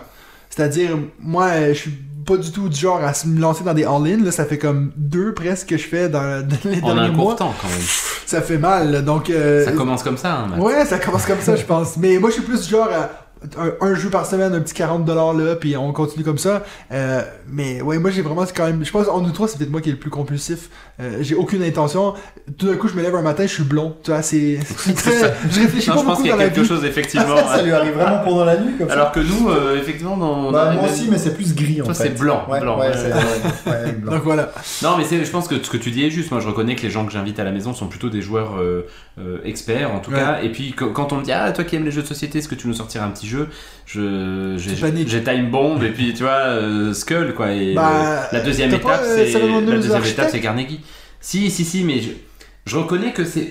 enfin, je, sais pas quoi dire. je manque de motivation pour euh, pour Ok, sortir Seven mais, Wonders mais Architect. ça peut clairement être un jeu. Quand quelqu'un dit sors-moi un petit jeu, Seven Wonders Architect, c'est, c'est Oui, parfait non, pour non, mais c'est super, mais tu vois, moi, je suis pas un grand fan d'explication des règles à des gens qui Ah, sont pas euh, dans le jeu. Parce que Ouais. je trouve quand même, expliquer des règles à des gens qui savent jouer à des jeux de société, il y a aucun problème. Parce que les mecs sont. euh, enfin, les mecs ou les nanas sont, sont capables d'attendre, d'écouter ce que tu vas dire, Ouais, etc. ouais. Expliquer des règles de jeu de 4 pages à des gens qui sont pas habitués à entendre des règles, ça me saoule très très vite. Sinon, c'est la réflexion qu'on a eue sur le Discord avec euh, ben, euh, euh, Noémie, encore une fois, je parle beaucoup d'elle cet épisode-ci, mais elle était à l'UDESCO comme bénévole et puis elle a dit, il y a une famille, ah ouais, nous on est habitué à jouer à des jeux, on veut jouer à quelque chose un peu plus poussé. Elle a sorti Seven Wonders, le jeu de base, et puis ils étaient tous mais perdus de chez perdus. Donc des fois, c'est dur de savoir quand quelqu'un dit, sors-moi un jeu, on est habitué à des jeux, ça peut vouloir dire beaucoup de choses. tu sais. Être habitué à des jeux, ça peut être, on a joué 4-5 fois à Monopoly, comme ça peut être, C'est ça, euh, on a joué une fois à Catan. Donc c'est... c'est- Non, et puis des fois, il y a un côté aussi. euh, moi, j'ai des copains spécialistes là-dedans qui sont méga chiants. Où, euh, en gros, ils ont envie de jouer. Je pense que c'est, ils aiment jouer, mais il y a un côté euh, un peu provoque dans le fait que ça les saoule d'entendre des règles Ouais, qui durent. c'est ça, jouer, mais exactement. règles. Je crois que tu avais parlé d'un copain qui faisait ça aussi. Et puis c'est. ça, Ouais, c'était plus sous l'influence de l'alcool, on va dire.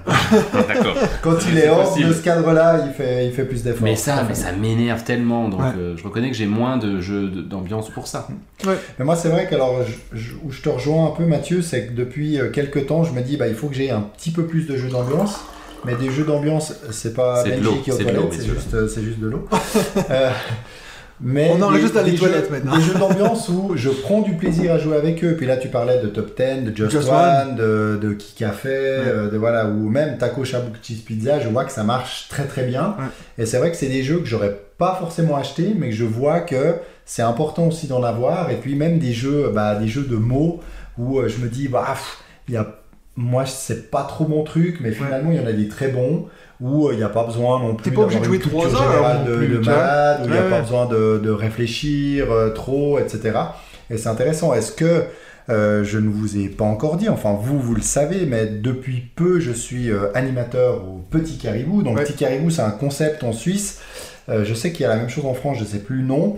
Euh, pour ceux qui connaissent les soirées Tupperware, donc c'est ça, on va chez les gens avec des jeux, on leur présente les jeux, on passe une bonne soirée à, à jouer. Euh, S'ils ont envie d'acheter avec leurs invités, bah, ils achètent. S'ils n'ont pas envie, ils n'ont pas envie, ils sont pas obligés. Comme euh, d'ailleurs Oldbuck, hein, dans notre Oui. communauté, il fait, il fait aussi partie de ces animateurs-là. Et là, dans la, la- la seule soirée que j'ai fait pour l'instant, bah, vraiment, tout ce qui était petits jeux, il y avait deux, trois personnes qui étaient quand même habituées à jouer. Mais là, voilà, tu sortais un, un mot malin, tu sortais un taco shabu cheese pizza, Ouais, tu sortais euh, bah, euh, Cosmopolite, etc. Ça a marché. Ouais. Tu fais deux, trois tours euh, juste du jeu. Puis les gens ils se disent ah bah ouais ou euh, Just One ah ouais c'est c'est cool ça on achète et c'est vrai que bah, il y a beaucoup de, de public de genre de jeu et je pense qu'il faut, euh, il faut en avoir, mais il faut aussi qu'on ait quand même plaisir à les sortir. Parce que si après on se force, comme tu disais, toi, si t'es pas trop motivé, tu veux juste faire plaisir, alors oui, pourquoi pas une ou deux fois comme ça, mais si on arrive à tirer du plaisir, voilà, on sort peut-être un peu du côté achat compulsif. Mais je te comprends quand tu dis euh, bah, j'ai tendance à vite sortir avec quelques petites boîtes comme ça, bah c'est vrai que ça fait des moins grosses dépenses. Ouais, les clair. petites boîtes elles se rangent bien, tout il y a toujours des, des petits Moi, moi, je trouve que les petites la- boîtes se rangent très mal. Hein, par Oui, contre, alors ça c'est vrai que c'est pas permettre, euh, Ouais, euh, Chez moi, la partie la plus bordélique de ma ludothèque, c'est les petites boîtes. Hein. Ouais, mais c'est pas que t'es mieux d'avoir des petits paniers comme ça. puis Oui, c'est vrai, vrai, franchement. Mais moi, je pense qu'il y a une chose qui est claire, c'est que les petits jeux, je me suis rendu compte que ça doit être le genre de jeu que j'ai le plus. Et puis c'est celui où j'ai le moins envie d'essayer des nouveaux. Parce que là, j'en ai au moins comme une banque de comme 4-5 que je sais qui fonctionnent super bien. Puis le risque de sortir un truc que, ah ouais, finalement ça marche pas, tu peux vite perdre un peu l'ambiance de la soirée. Euh, donc, c'est vrai que je me dis, il faudrait qu'un peu je me calme puis que j'utilise ceux que j'ai. Tu les présentes aux gens, puis quand eux ils vont demander, non, je veux voir un nouveau. Parce que oui, ok, j'avoue que moi je suis pas quelqu'un qui pense d'abord à moi quand je présente des jeux. J'essaie vraiment de cibler sur le groupe. Je suis pas un salaud comme vous. J'assume, j'assume, j'assume. Non, mais c'est vrai que pour moi, j'ai- j'aime un peu tout. Je suis pas le gars le plus, le plus difficile dans les jeux, donc euh, c'est drôle parce que Yoel, il en a parlé. Quand on voit Doc Park, on peut effectivement Ah, c'est clair. imaginer. Mais quand euh, Yoel il en a parlé pendant le live, c'est vrai que euh, des fois on a des expériences de jeu, on se dit, ah mais le jeu était génial, mais en fait non, c'est les joueurs qui étaient génial, c'est l'ambiance autour de la table. Puis ça, je pense que c'est ça qui arrive beaucoup avec les jeux, euh, les party games. À chaque fois que j'entends quelqu'un me dire, ah moi les jeux d'ambiance, j'aime pas ça. Ouais, mais c'est que t'as pas été dans la bonne ambiance. On peut ne pas être attiré vers ça, mais c'est sûr que si t'es avec tes potes, puis il y a quelque chose qui clique comme ça, tu peux pas pas aimer ça. C'est vraiment une des, des- des raisons principales de pourquoi on joue à des jeux de société, c'est pour s'entendre avec ses potes, rire un peu comme ça. C'est vrai que des fois, quand c'est forcé un peu à la... Moi, le jeu que je déteste, comment il s'appelle euh, euh, Jeu du doigt. Non. Ah, euh, Blanc Manger Coco. Oui, Ah oui. moi, c'est le genre de blanc manger coco où on te force à dire quelque chose que t'as pas envie de dire pour faire rire les autres. Je trouve ça tellement ridicule. Mais oui, c'est vrai qu'on est un peu en train de s'éloigner de notre, sujet qui est sur les achats compulsifs. Il y a Bon. le ta gueule patron là que tu peux acheter euh, maintenant si tu veux continuer sur cette euh, Ouais, mais bon, là. il- il- ça, ça continue à se vendre dans ces jeux-là, donc... euh, Ah bah c'est même dans les meilleures ventes ouais, possibles. ouais, ouais. Mais parce que justement, je pense que on est loin de, des achats compulsifs pour ces petits jeux-là. Mhm. C'est des gens qui les achètent par milliers parce que c'est des petits jeux facilement accessibles. Ouais, mais justement, c'est de l'achat facile. Toi, dans la soirée C'est que ça, j'ai ouais. fait là, du petit caribou, le taco shabu cheese pizza, t'as vu Ah, par dès contre, le tu as premier dit tour, trois fois ce nom-là sans bugger. Moi, Ah je suis ouais. impressionné. Ouais, moi je Alors, aussi, et- je trouvais qu'il allait vite. dès le, dès le, la première fois où les gens ont tapé, ils ont tout de suite compris, puis ils ont dit ah ouais, puis tu voyais dans les yeux. Tu dis, ok, ils, ils accrochent à ce jeu. Puis Ouais. ils ont vraiment voulu aller jusqu'à la fin de, de la partie ouais. qui était assez rapide. Et là, je me réjouis justement de refaire des soirées. Donc, si vous êtes en Suisse et vous voulez que je vienne animer une soirée jeu chez vous, contactez-moi, il n'y a pas de problème. Viens comment avec Non, le, plaisir. C'est faire ça que j'allais dire, là. promotion Parce que là, c'est quoi, t'as un t-shirt on joue dessus ou petit caribou, Ah, là ah non, j'ai le t-shirt, on joue dessus. Ah, Ah, ça bah bah oui. non, pas tout de suite. Ah non, mais pas, pas- non, mais là on. Mais pas petit caribou. On ne non, voit pas. petit caribou.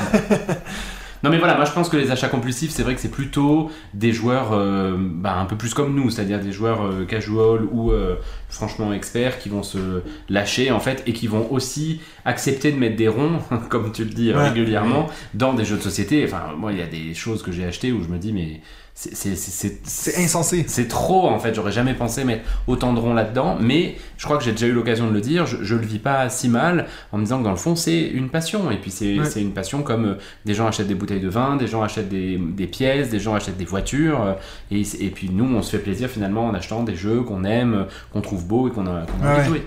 On aurait presque dû avoir un invité spécial sur cet épisode de Jonathan Ke- Kessler.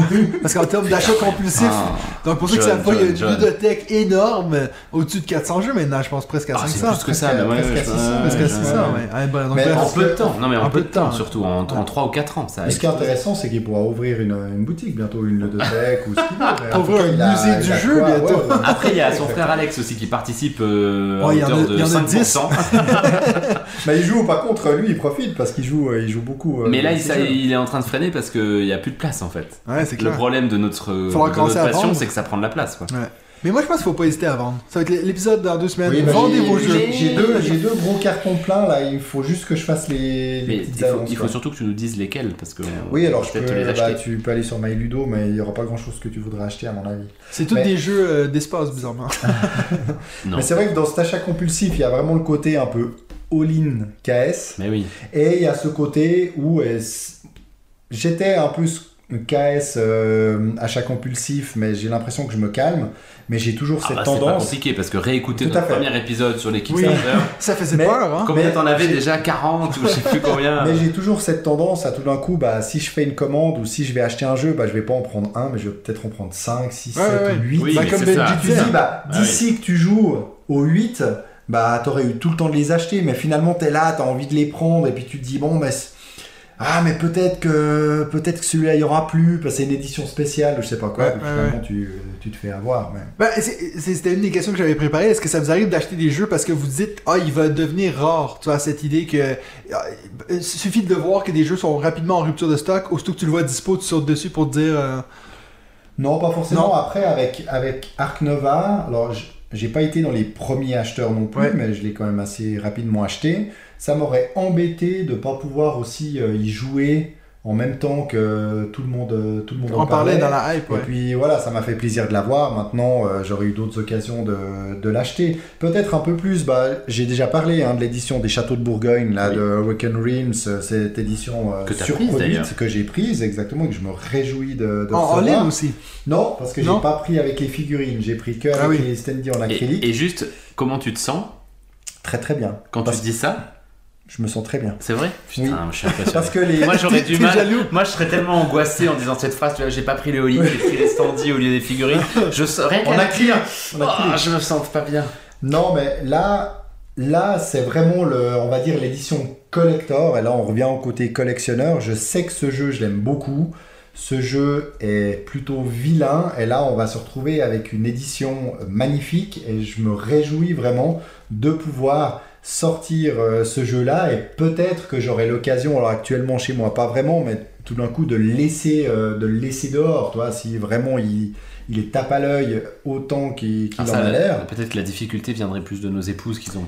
Oui, tout à fait. d'accord en fait, il me manquerait euh, une table au de sous-sol euh, dans, ma pièce. Il faudrait une table pour pouvoir laisser. Mais c'est vrai que là, on est dans de l'achat compulsif, mais dans euh, là, j'aurais pas peur de le sortir parce que je connais déjà le jeu et j'aurais tellement plaisir à le ressortir avec des gens qui le connaissent de l'ancienne version, puis dire bah voilà, voyez, vous y avez déjà joué, puis ils seront là, Ah, comment ça, on a déjà joué? Puis oui, euh, vous avez joué, il est juste. On avait parlé justement dans, dans un des épisodes qu'on avait fait, je sais plus si c'était que sur Kickstarter, mais qu'on parlait de Kickstarter, puis moi je disais, un des, des choses que j'aimerais voir plus, c'est des genres de turbo déluxification de jeux qu'on connaît déjà. Tu vois, comme justement ce qui est arrivé avec les châteaux de Bourgogne. Je pense que, que je l'ai dit plusieurs fois, mais j'ai des jeux tellement moches dans ma bibliothèque que j'aimerais qu'ils soient remis au goût du jour, que c'est sûr que je sauterais dessus. par. Oui, par exemple. mais j'avais pas encore envie de le noter parce que je vois Benji qui me fait des gros yeux depuis tantôt.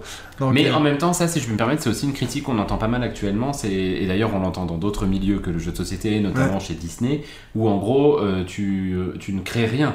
C'est-à-dire que tu remets sur le devant de la scène quelque chose qui a déjà existé. C'est tous les, tous les transformations de dessins animés en film, par exemple. Ouais, ouais, c'est Enfin, clair. Encore une fois, pour faire cette comparaison avec Disney, mais tu vois, c'est super de ressortir les châteaux de Bourgogne, mais en fait, euh, bah, il existe déjà le jeu. Donc, est-ce que c'est pas dommage de ressortir ce jeu euh, plutôt que d'en sortir un nouveau et de réfléchir à une nouvelle Pour moi, c'est pas, mécanique c'est pas exactement la même chose. Parce que là, t'es en train de comparer des films. Ça, c'est une question des fois de technologie et tout. Là, si on parle du visuel de quelque chose, Ouais, non, c'est vrai que ça se ressemble beaucoup en fait.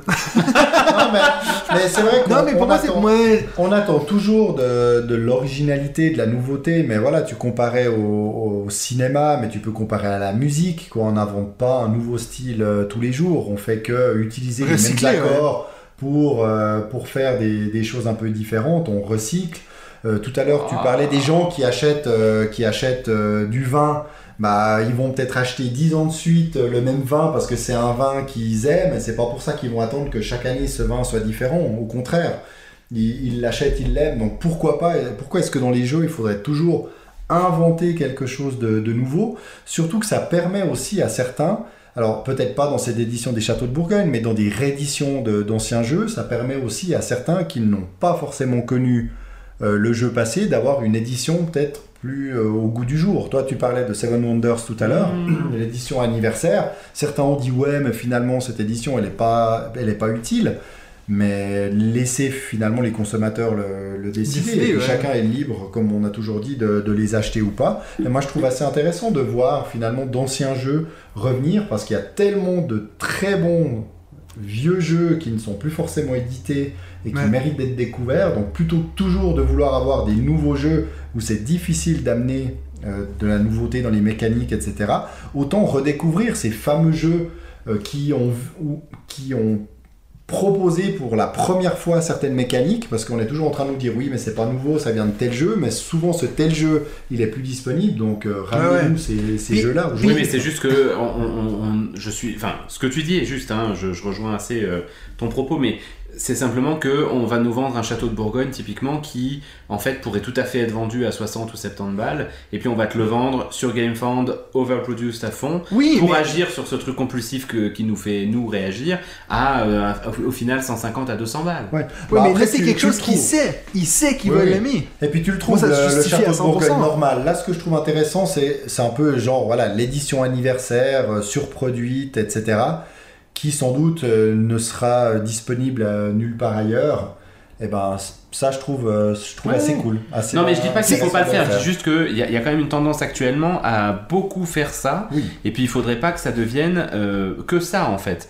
C'est-à-dire qu'il faudrait pas qu'au final on ressorte tous les vieux jeux en nouveaux jeux parce que on va perdre quand même en originalité. Et je pense que le mélange des deux est important. Ah ouais, Et encore bon, une fois, je fais ah, c'est même pas le mélange. hein. Il y en a comme un ou deux par année. Tu peux pas dire que Ah, c'est quand comme même- 50-50. C'est- Ouais, non, non, on est loin du 50-50, mais euh, sur les, enfin, il y a bien sûr des milliers de jeux qui sortent par an, mais dans les jeux qui font le buzz, tu vas quand même avoir à chaque fois ces rééditions qui sont beaucoup mises en avant. Typiquement, on en a parlé de Puerto Rico, de, de- des châteaux de Bourgogne, euh, tu vois. Oui, mais si tu tu sens qu'il y a une tendance des gros acteurs du jeu à plutôt que s'investir dans des, dans des nouveaux jeux, à ressortir des vieux jeux sous un nouveau jour. Si je reprends ton exemple, général. euh, si je reprends ton exemple de Disney, au final, oui, ils le font, ils le font euh, pour tous leurs films, là, le, le Roi Lion, ils ont tout refait, mais, Ils vont même faire Mufasa. ouais, bon, ça c'est autre chose pour moi, Ouais, c'est du nouveau, Je suis d'accord, je suis d'accord. mais si tu regardes dans les dernières années, les, jeux- les films qui ont le plus marché pour Disney, pas en termes financiers, mais en termes de toi, que les gens ont apprécié, c'est pas leur euh, remake. À côté, c'est les Encanto, c'est les Eh ben oui. Frozen. Mais justement, c'est pour moi un, un argument supplémentaire de dire que finalement, le consommateur, il a probablement plus envie d'avoir quelque chose de nouveau et d'original plutôt que d'avoir un truc ressuscité. Oui, mais c'est ça, le mélange est important. Oui, faisaient d'accord, que ouais, des, ouais. des recyclages. Moi, je pense qu'il doit y avoir des gens qui étaient méga contents de voir ces lions qui avaient l'air vrais alors que le Roi Lion, c'est pas censé être vrai, mais bon, je suis sûr qu'il y a quelqu'un à quelque part qui était méga fan du Roi Lion qui était trop content qu'il le refasse. Ouais. Moi, c'est ça que je dis. Le, le château de Bourgogne, là, c'est pas pour la personne qui va y jouer pour la première fois. C'est pour le David, que c'est déjà un de ses jeux préférés. Fait que arrête de t'en prendre à lui, quoi. Pauvre David! Non, je t'aime, David. Et puis je suis content que tu l'aies acheté parce que je l'ai toujours pas joué, donc je vais y jouer avec toi. Ah bah oui, Voilà. on va attendre encore un peu.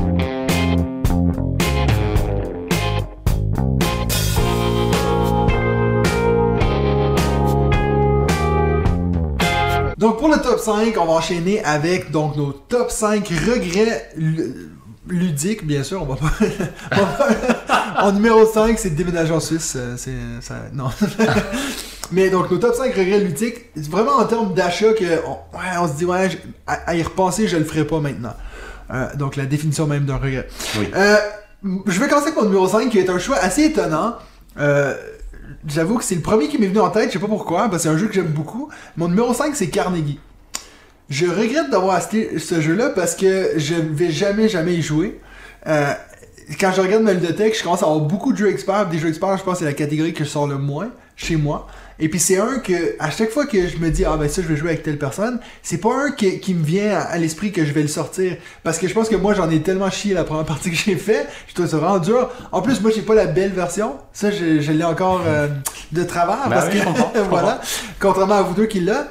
Là, je le c'est typiquement un bon exemple de jeu qu'on a tous les trois, ce qui est donc aucun sens. Oui, et puis ça, c'est typiquement l'exemple d'un achat compulsif. Parce Ah oui, que j'étais en plein dans le moment où on faisait plein de parties Ouais. sur BGA. Je me disais, ah, j'aimerais bien l'avoir à la maison, mais j'ai jamais, tu sais, contrairement à exemple à Ark Nova, ou euh, je suis en train de regarder dans mes jeux récents, mais tu sais, même euh, The Great Wall, ça, j'ai vraiment des envies à le sortir, à le faire découvrir à des gens. Carnegie, non. Encore une fois, pas parce que je trouve pas que c'est un bon jeu, mais je trouve que c'est un jeu qui est difficile à apprivoiser. À, à- je trouve que c'est pas un jeu que tu vas aimer après ta première partie. Voilà. Euh, et puis donc, ça en est un de plus. Je pense que c'est celui de trop que j'ai acheté cette année dans les gros jeux experts que je sais que je vais avoir de la peine à sortir. Euh, donc, c'est le premier qui m'est venu en tête. À chaque que je le, je le regarde, je me dis, celle-là, il va jamais sortir de la ludothèque. Donc voilà, Carnegie pour moi en numéro 5. Benji?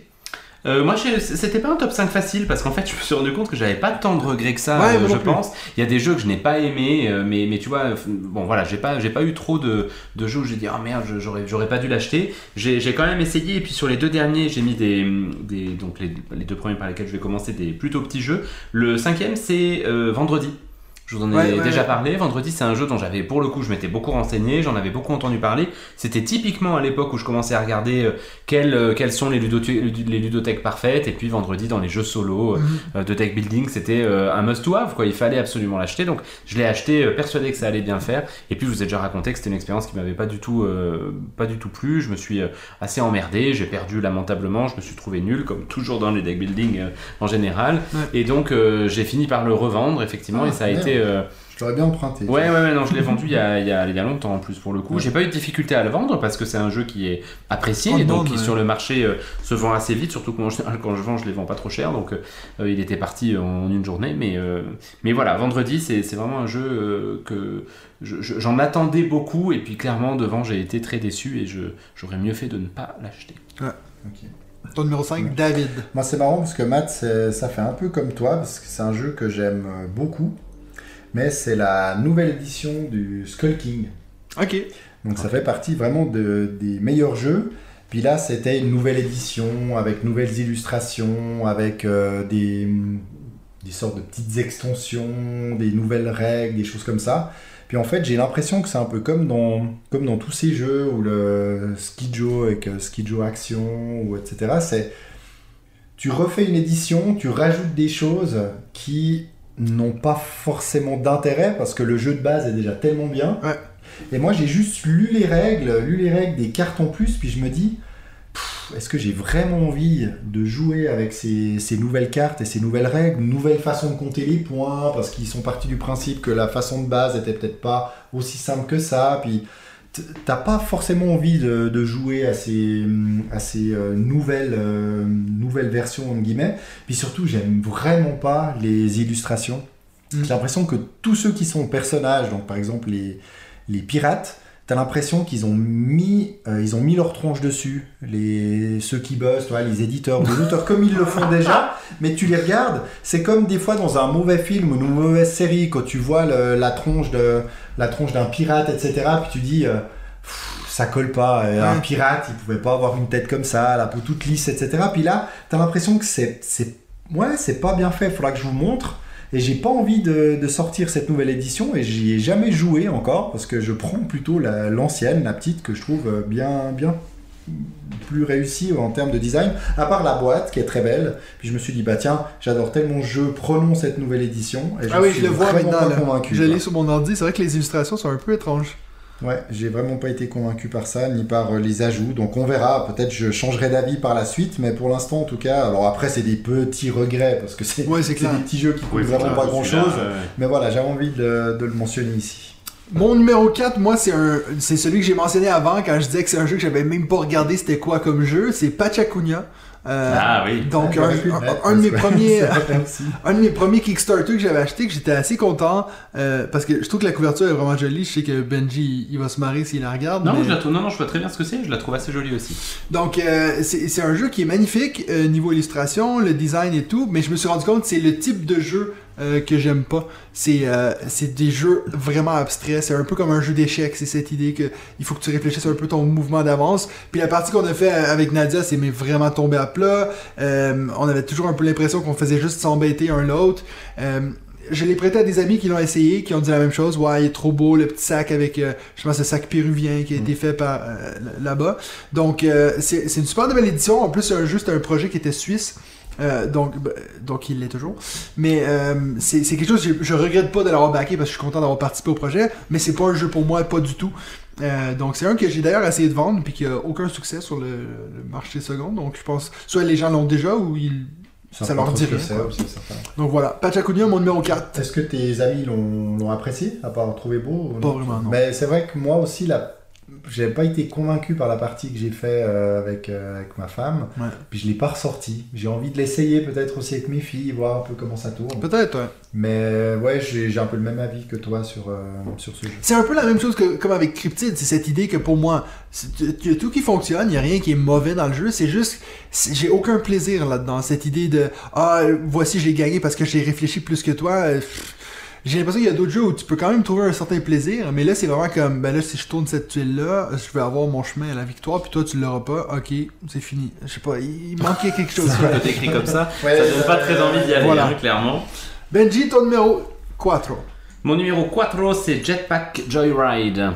Vous voyez ce que c'est ce jeu? Aucune idée. C'est euh, un jeu sur smartphone euh, à la base auquel j'ai joué pendant des années euh, où vous avez un petit bonhomme qui a un, jet, un, Ouais. un jetpack et puis vous devez le faire quand vous appuyez sur le smartphone il monte dans un dans un enfin dans, un couloir. Ouais. et puis quand vous appuyez pas il redescend. Et votre objectif c'est de capturer des pièces le plus possible. Ça va de plus en plus vite. Et puis il y a des obstacles de plus en plus importants. J'en ai fait des je pense des heures euh, d'absurdité sur ce jeu là et puis quand il était sorti je m'étais dit ah top j'aimais bien l'univers. Euh, je me suis dit on va le sortir avec mon fiston. Ça va être sympa ça a été assez euh, décevant. On a dû faire deux parties. Je l'ai revendu euh, également. Ça m'a, ça m'a vraiment pas plu plus que ça. C'est un jeu de polyomino en fait hein, où vous allez avoir euh, sur le, dans, dans l'adaptation. L'adaptation est bien pensée. Hein, je trouve. On vous fait un, un, un terrain en fait avec quatre ou cinq, je me rappelle plus, tuiles que vous mettez l'une à la, à la suite de l'autre. Et puis votre objectif c'est de placer des polyomino que vous allez piocher.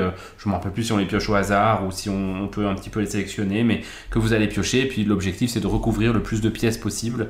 Euh, je sais même plus s'il y a des obstacles, si probablement qu'il y a des obstacles et puis pff, enfin voilà, c'était au final pas, pas du tout euh, le jeu. euh, je sais pas très bien à quoi je m'attendais. Typiquement, je l'ai complètement acheté sans trop regarder finalement comment il se jouait, ce qui était donc une erreur et je n'y jouerai pas et je ne vous le recommande pas plus que ça. Mon fils aimait bien, mais euh, voilà. Mais pas toi. On l'a, on l'a pas trop ressorti du coup. Tu l'as un peu caché derrière d'autres jeux pour C'est pas ça. qu'il le revoie. je pense que j'ai même essayé de le revendre et que comme toi ton Pachacunia il est pas parti. Ça a pas eu de Ce qui est quand succès. même pas, ce qui est quand même pas très bon signe. Ouais. Faire un ouais. package avec tous ces jeux qui se Jetpack. Joyride. David, number 4. Alors moi, mon quatrième, c'est un jeu auquel je n'ai joué qu'avec toi, Mad. Euh, Mad. Mad. On va recommencer. Tu notes? Non. Alors moi, mon quatrième, c'est un jeu auquel je n'ai joué qu'avec toi, Matt. Et c'était dans un hall d'aéroport. Ah oui, oui. C'est euh, Assassin's Creed euh, Orlog. Voilà, c'est Orlog, effectivement. Euh, pas de nouveau que le jeu est, est mauvais en soi, mais c'est simplement que déjà c'est un jeu que j'ai payé beaucoup trop cher pour Oui, ce que c'est. C'est un projet KS avec euh, des frais de port, des frais qui ont été rajoutés, du matériel qui a été revu à la baisse, euh, etc. Et puis c'est pas tellement le genre de, de jeu que j'ai vraiment envie de ressortir. hein. Ce jeu un peu d'affrontement avec des dés. Alors un, un jeu typé euh, un peu affrontement de, de bar, quoi. Tu bois une bière, tu joues à Ouais. ça. Mais pff, voilà, j'ai pas trop, je vois pas trop en quelle occasion je vais le, je vais le sortir. Et pff, voilà, c'est plutôt une, une déception. J'attendais, euh, que j'attendais beaucoup, mais il y avait ce côté Assassin's Creed que j'ai toujours bien aimé. Voilà, euh, ce côté viking, euh, les jeux. Alors qu'il a pas vraiment lien avec Assassin's Creed, à part que tu peux ouais, jouer il dans le jeu. joue, euh, il joue dans le jeu, dans le jeu vidéo. Mhm. Donc voilà, Orlog, mon numéro 4. Ça, c'en est un que moi j'avais backé et puis que j'avais réussi à enlever mon pledge, ouais, juste à temps, quoi. Parce que aussi, c'est une, campagne assez catastrophique On s'en rappelle, t'en avais parlé. Donc, mon numéro 3, moi, c'est un autre jeu que j'ai backé sur Kickstarter. C'est It's a Wonderful Kingdom. Euh, Ah oui. Un jeu que j'avais acheté, le, bon, le all-in dans ce cas-ci était 50 euros. C'était pas nécessairement quelque chose qui était très très cher. Mais euh, c'est un jeu que. En fait, celui-là, contrairement aux autres, j'avais beaucoup d'attentes. Euh, moi qui est tellement fan de It's a Wonderful World. ouais. Et puis le pire, c'est qu'en fait, j'ai fait une partie à Vichy. Puis j'étais euh, convaincu que c'était un, great game, euh, pas un hockey game. Et puis en fait, euh, j'en ai fait deux trois parties avec Nadia et puis vraiment, en fait, tu, frappes vite un mur du potentiel du jeu, selon moi. Euh, cette, mécanique que- qu'eux ont inventée, qui est assez intéressante de draft, un peu où tu peux faire du bluff, mais peut-être que tu bluffes pas, est assez intéressante, mais qui vient vite un peu frustrante. Quand quelqu'un arrive toujours à deviner ton bluff, ben en fait, tu te fais rouler dessus directement. C'est un jeu que j'ai j'avais 12 modules, euh, j'exagère, mais il y avait beaucoup de modules différents à essayer, j'en ai fait deux, et puis j'avais pas envie d'essayer les autres. Euh, j'ai été assez déçu parce que, encore une fois, comme je dis, été- je suis un grand, grand fan de It's a Wonderful World. Je l'ai vendu celui-là assez facilement parce que, encore une fois, à quel niveau qualité, prix, euh, valeur et tout, on est quand même très haut. Donc, It's a Wonderful Kingdom, mon numéro 3, en regret. Benji? Ouais, en plus c'est rigolo parce qu'on se rappelle bien qu'effectivement c'était euh, une de tes grosses attentes Oui, de l'année. oui, à fond, à fond. ouais, ouais, ouais. Puis qui a même, c'est fou de dire ça, mais qui était mon numéro 3 jeu de l'année quand j'ai fait ma top, mon top 10 Parce que 2021. tu venais de le Je recevoir. venais juste de le recevoir, j'avais fait une partie, j'étais encore dans la hype, puis je l'ai mis là, et puis il est vite redescendu, je peux vous dire. Mon numéro 3, c'est Age of Civilization, qui Ouais. était un petit KS aussi. Euh, le- le- L'enjeu de l'auteur, c'était de dire on vous fait un jeu de civilisation, mais qui se joue en euh, 20 ou 30 minutes et dans une petite boîte. Le, le pari est tenu, hein, puisque c'est effectivement un jeu de civilisation. On avait reçu une petite boîte euh, rectangulaire euh, qui était. euh, enfin voilà, un, un niveau d'édition qui était euh, à la hauteur du prix. Hein, c'était vraiment pas une boîte très chère, euh, mais, mais c'était. Enfin voilà, je, je, je fais pas, c'est pas du tout une critique du, du, du matériel d'édition parce que le, c'était ce que tu attendais, ouais, c'est c'est ça, ouais, tout à fait. Euh, et puis je l'ai reçu, j'avais commandé le, le, le- le tapis de jeu, j'avais, enfin j'avais, j'avais pris le all-in qui était pas cher du tout pour le coup. Et puis j'ai fait une première partie, un peu la même sensation que toi avec, euh, avec euh, ce que tu viens de dire. It's a Wonderful It's a Kingdom. Wonderful Kingdom, en disant ah, c'est cool, tu dois. Tu devais piocher des cartes que tu fais suivre les unes après les autres, qui te permet de faire évoluer ta civilisation. Il y a un petit peu d'asymétrie parce qu'il y a plein de civilisations différentes. Mais euh, à la deuxième partie où je l'ai ressorti, je me suis dit, euh, il me Mm. manque quelque chose. Et en fait, je me suis fait piéger par euh, moi-même, c'est-à-dire que moi, quand je fais un jeu de civilisation, j'aime un côté épique. Et en fait, si tu me vois un jeu de civilisation tiny, bah, il me manque le côté épique. Ouais. Donc, je pense que c'est un bon jeu. D'ailleurs, je crois qu'ils ont fait une, une, deuxième, euh, une deuxième campagne qui a bien fonctionné. Les, les auteurs et les éditeurs avaient été très, euh, très corrects parce qu'il y avait eu des soucis avec les cartes françaises. Donc, ils avaient renvoyé un pack de cartes françaises gratos euh, pour tous les backers français. Donc, enfin voilà, je- je c'est un regret personnel qui n'entache pas la qualité du jeu si vous, Ouais. avez- si vous aimez bien des petits jeux comme ça où vous avez une sensation de monter en puissance de civilisation. Mais moi, il me manque le côté, euh, quand je fais un jeu de civilisation, je veux que ça me prenne toute la table, je veux qu'il y ait des, des montée tuiles, je veux qu'il y ait euh, des figues, enfin voilà, il me, manque, il me manquait un truc, donc euh, mon troisième regret, Age of Civilization. Est-ce que tu l'as toujours? Non, je l'ai vendu. Ah, mais parce qu'il était dans ma wishlist, ça aurait été l'occasion. J'ai vendu tous les jeux de mon top 5 sauf le premier. Ah. Ça serait joli. À toi, David, ton numéro 3. Alors moi, mon troisième, ça me fait un peu mal de le mentionner, sans doute qu'il vous dit pas grand-chose, c'est l'Ordre de Veyel, chapitre 1, La Fureur du Roi. C'est un, c'est un gros jeu typé jeu de rôle.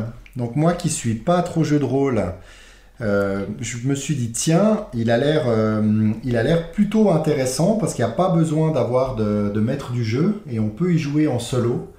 Euh, on a vraiment un personnage, ça fait longtemps que j'y ai plus joué, mais on a vraiment un personnage auquel on peut améliorer les capacités, améliorer les armes, donc au niveau des, euh, des armes, des armures, euh, etc.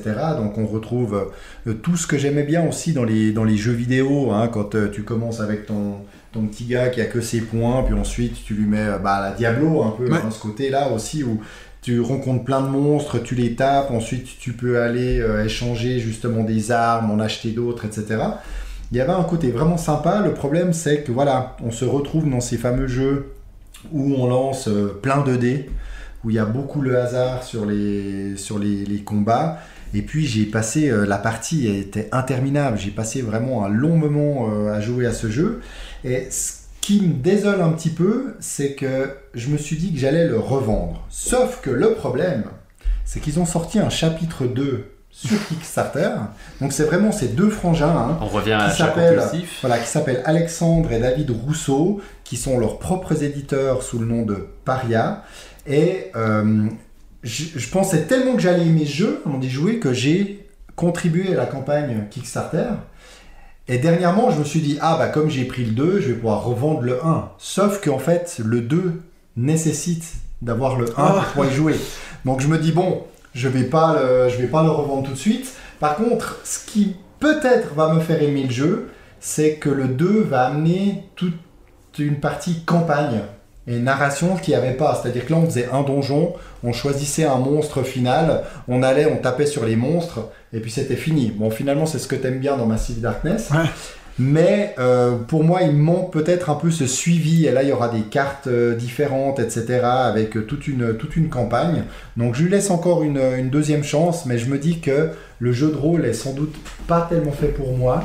Et là, on en est trop proche, vu qu'on peut mettre un, un maître de jeu et jouer à plusieurs. Je l'ai testé qu'en On commence à en être proche, effectivement. Oui, bah on est très proche, mais voilà, je l'ai fait qu'en solo. Euh, C'était une expérience intéressante, mais j'avoue que je ne suis pas tombé dans. Il y a vraiment des, des grands fans hein, qui pas tombé en amour. personnage. Voilà, je ne suis Falling pas tombé in en love. amour comme tu, comme tu le dis. Donc on verra, peut-être j'en reparlerai quand je recevrai le, chapitre 2. Mais bravo à eux parce qu'ils transpirent vraiment beaucoup pour sortir leur jeu. C'est très compliqué, ils ont très peu de moyens financiers et ils sortent quand même des, belles productions.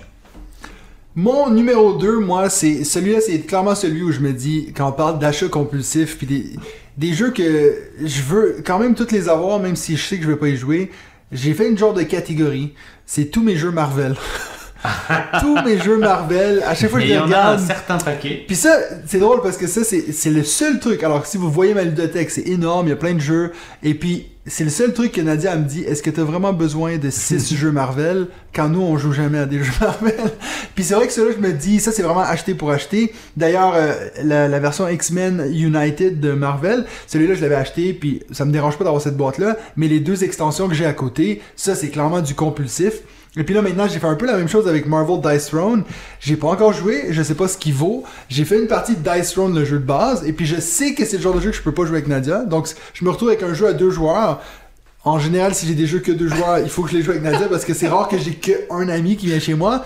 Donc euh, je regarde ces boîtes-là puis je sais pas trop quoi faire avec, mais j'avais tellement envie de les avoir. Donc ici, je peux pas encore parler sur la qualité du jeu. Marvel United, on a fait une partie, c'est pas la révolution de l'année, ça va. Ça, c'est clair. Euh, T'as clairement pas besoin d'avoir les 14 boîtes, mais voilà, moi j'en pas ai besoin d'en avoir une. une. En tout cas, les, les- les figurines sont vraiment cool. C'est Oui, un des oui, rares oui, fois où je suis comme moi Mais qui est vraiment fan des, de des Marvel. Funky Pop, Oui, peut-être. tu vois, pour avoir des figurines Marvel. beaucoup plus belles. Moi, c'est Funky Pop, ça m'énerve, ces machins. Donc, euh, clairement, si un jour euh, je ressors ce jeu-là, je vais être assez surpris, surtout United. Et puis, toujours Marvel Champions que j'ai pas encore essayé. Donc là, on est rendu à 7 jeux que j'ai dans l'univers Marvel. Donc, 3 boîtes de Dice Throne, 3 boîtes de United, et puis un de Marvel Champions, qui selon plusieurs est le meilleur jeu Marvel, mais qui m'attire vraiment pas. J'ai vraiment de la peine à, à partir une partie de ça. Faudrait que tu en fasses une avec moi. Je sais que tu t'étais intéressé Ouais, à l'essayer. j'avais bien envie. ouais. Mais même le Mais, Dice Throne, euh, hein, j'avoue que j'ai jamais joué. Donc, euh, moi je trouve les boîtes par contre euh, magnifiques. Hein, Ouais, ouais, encore Puis une attends fois. de voir le ma- je te montrer le matériel après parce que les boîtes personnelles, ont- chaque personnage a sa propre boîte que tu ouvres qui devient ton plateau de jeu. C'est vraiment production de, en fait tous les jeux Marvel sont toujours super bien produits euh, en tout cas dans ceux que j'ai. Donc voilà, pour mon numéro 2, Benji ton numéro 2. Mon numéro 2, c'est un jeu, euh, je vais vous expliquer un peu comment il fonctionne. C'est un jeu dans l'espace. Oh, C'est un jeu où vous avez euh, des vaisseaux que vous allez améliorer. C'est un jeu où vous allez faire des rencontres. C'est un jeu où vous allez essayer de- d'échapper à la corruption. c'est Quand un je jeu vous- qui devrait être ton jeu parfait. On est d'accord, on est d'accord. C'est Exodus. Exodus Rise of the Corruption, qui était un jeu sorti sur Kickstarter, qui, tel que je viens de vous le décrire, devrait donc effectivement être un jeu euh, absolument parfait pour moi. Je l'avais donc bien sûr backé. C'est en plus euh, fait par une boîte française, donc j'étais content de, de, de- de les soutenir. Le jeu est d'une production absolument sublime. C'est vraiment excellent ce qu'ils ont fait. C'est les mêmes qui ont fait euh, le Kickstarter pendant qu'il y avait le Kickstarter Voidfall de. de Ok, bah oui, j'ai parlé de Voidfall, c'est l'instant Minecraft, je t'énerve pas, Jolie.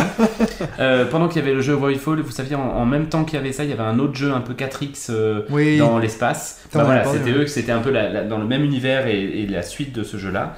Euh, quand je l'ai reçu, que je l'ai ouvert, j'étais mais comme un ouf parce que vraiment c'était euh, les illustrations sont magnifiques, le- l'évolution de vos vaisseaux, elle me plaisait vachement. C'est vraiment un- un- une thématique qui me plaît beaucoup, euh, comme vous le savez bien.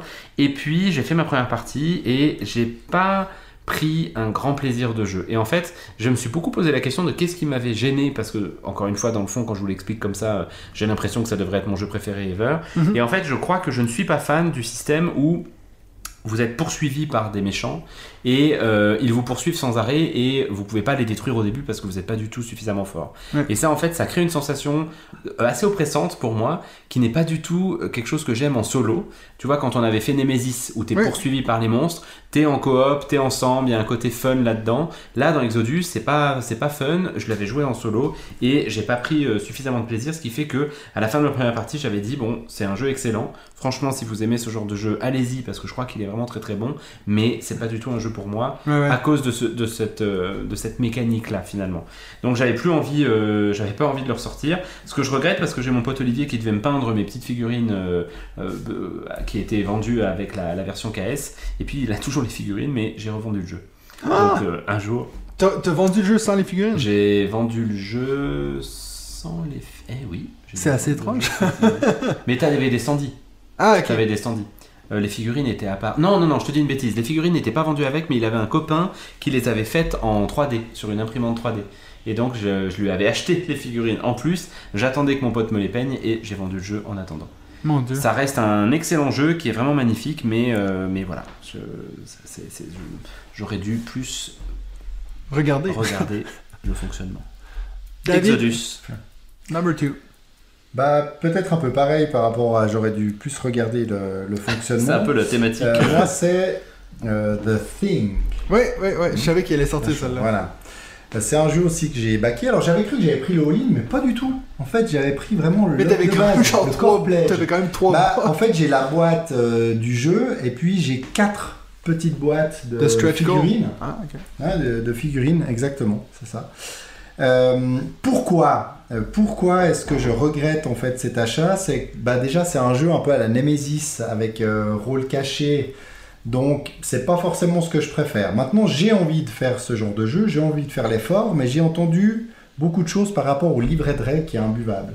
Donc là, je me dis, ah, maintenant j'ai appris qu'ils ont revu le livret de règles, donc j'aurais bien voulu le recevoir, plutôt que de devoir aller euh, soit imprimer euh, 50 pages, soit, euh, soit les lire sur Internet. Voilà, c'est toujours un peu le truc, c'est que il faut se tenir au courant qu'il y a euh, quelque chose qui a été amélioré après en ligne, donc euh, s'il vous plaît, ça aurait été gentil, comme tu disais tout à l'heure, voilà, il y a des erreurs dans la version française, on renvoie les cartes, bah là il y a des erreurs dans le fichier de règles, ou alors on se rend compte que le fichier de règles n'est pas compréhensible, on renvoie ce fichier de règles. Et là de nouveau, bah, c'est un peu ce, syndrome que j'ai dit tout à l'heure. Il y a cette boîte avec quand même beaucoup de matériel, il y a, eu beaucoup de choses qui ont été euh, débloquées dans la campagne, donc tant mieux. Après il y a ces, ces quatre boîtes de figurines, voilà par quoi je commence, est-ce que je m'y lance ou pas? Pour l'instant je m'y suis pas encore lancé.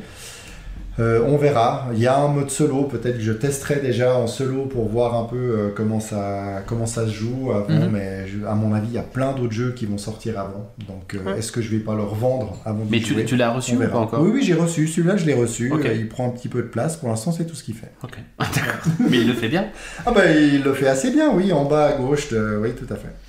Mon numéro 1, c'est un jeu que one. je vous ai parlé récemment. C'est un jeu que j'ai vendu aussi récemment. C'est un jeu qui s'appelle Townsfolk Tussle. Qui était Oui. mon, Ah oui. mon jeu que Ah j'avais ouais. beaucoup d'attentes, que je cherchais depuis longtemps. Euh, un jeu qui m'a coûté très cher d'ailleurs. Euh, et puis donc c'était cette grosse boîte que je continue à croire qui est, qui est magnifique. D'ailleurs, je fais un peu de plug pour ma chaîne YouTube, mais j'ai sorti une vidéo aujourd'hui sur les 10 plus beaux jeux dans ma ludothèque en ce moment. C'est clair que si j'avais encore ce jeu-là chez moi, il aurait été dans cette liste-là. Parce que c'est un jeu que je trouvais magnifique. Les figurines, euh, les dessins, c'était vraiment. euh, ils, ils- ils ont- ils sont partis sur une idée de. On va faire comme des, des bandes. de- des bandes dessinées, mais des comics de l'époque. Et puis c'est réussi à 100%. Mais le jeu était tellement long et vraiment pas le genre de jeu que j'aime. Euh, on a fait une, une genre de micro-partie, parce qu'une vraie partie, c'est censé être quatre euh, batailles contre des boss. On en a fait une, et puis on s'est dit, mais s'il faut recommencer ça trois fois, on va se tirer une balle. Donc, euh, ça a été une grosse déception pour moi. C'est pas le, le plus gros regret de ma vie, parce que j'ai réussi à le vendre au même prix que je l'avais acheté, donc euh, pas de mal. Mais euh, j'attendais vraiment beaucoup de choses de ce jeu-là, puis j'étais tellement fier de l'avoir dans ma bibliothèque, et puis... euh, Ouais, c'est drôle parce que tu nous en avais parlé au Oui. podcast, t'étais comme un fou, on avait reçu la photo le jour où tu l'as reçu et j'ai joué, peu et de puis temps après parti, on, a, ouais, on a eu l'info que... Donc voilà, c'était mon numéro 1, pour moi, Townsfolk Tussle. Si ça vous dit quelque chose, j'en ai parlé dans ma vidéo que j'ai fait sur les jeux que j'ai reçus au mois de juillet. Donc si vous voulez le voir en, vrai, vous allez voir que c'est un très beau jeu, mais qui est pas pour moi. Benji? Mon premier jeu que je regrette, c'est Crysis. Crysis, c'est euh, un jeu qui était sorti sur Kickstarter que je n'avais pas euh, backé puisque c'était euh, à l'époque où en fait j'étais assez neuf dans le, dans le milieu, et notamment du milieu du, du financement socio-participatif. Mais mon pote Olivier, dont je vous parle souvent, l'avait backé à deux reprises sans faire exprès.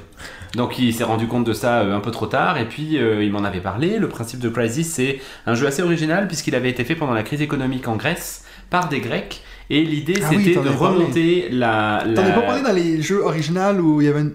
Originaux? Je sais pas. Pardon. Ori- ah, original. Original, original. Pardon, Je, je me rappelle pas. Mais en tout cas, c'est un jeu dans lequel vous devez faire remonter l'économie grecque Ouais. pour résister aux, aux- aux demandes de l'Europe, etc. Et puis il y a de la corruption, et puis c'est un gros placement d'ouvriers, un bel Eurogame.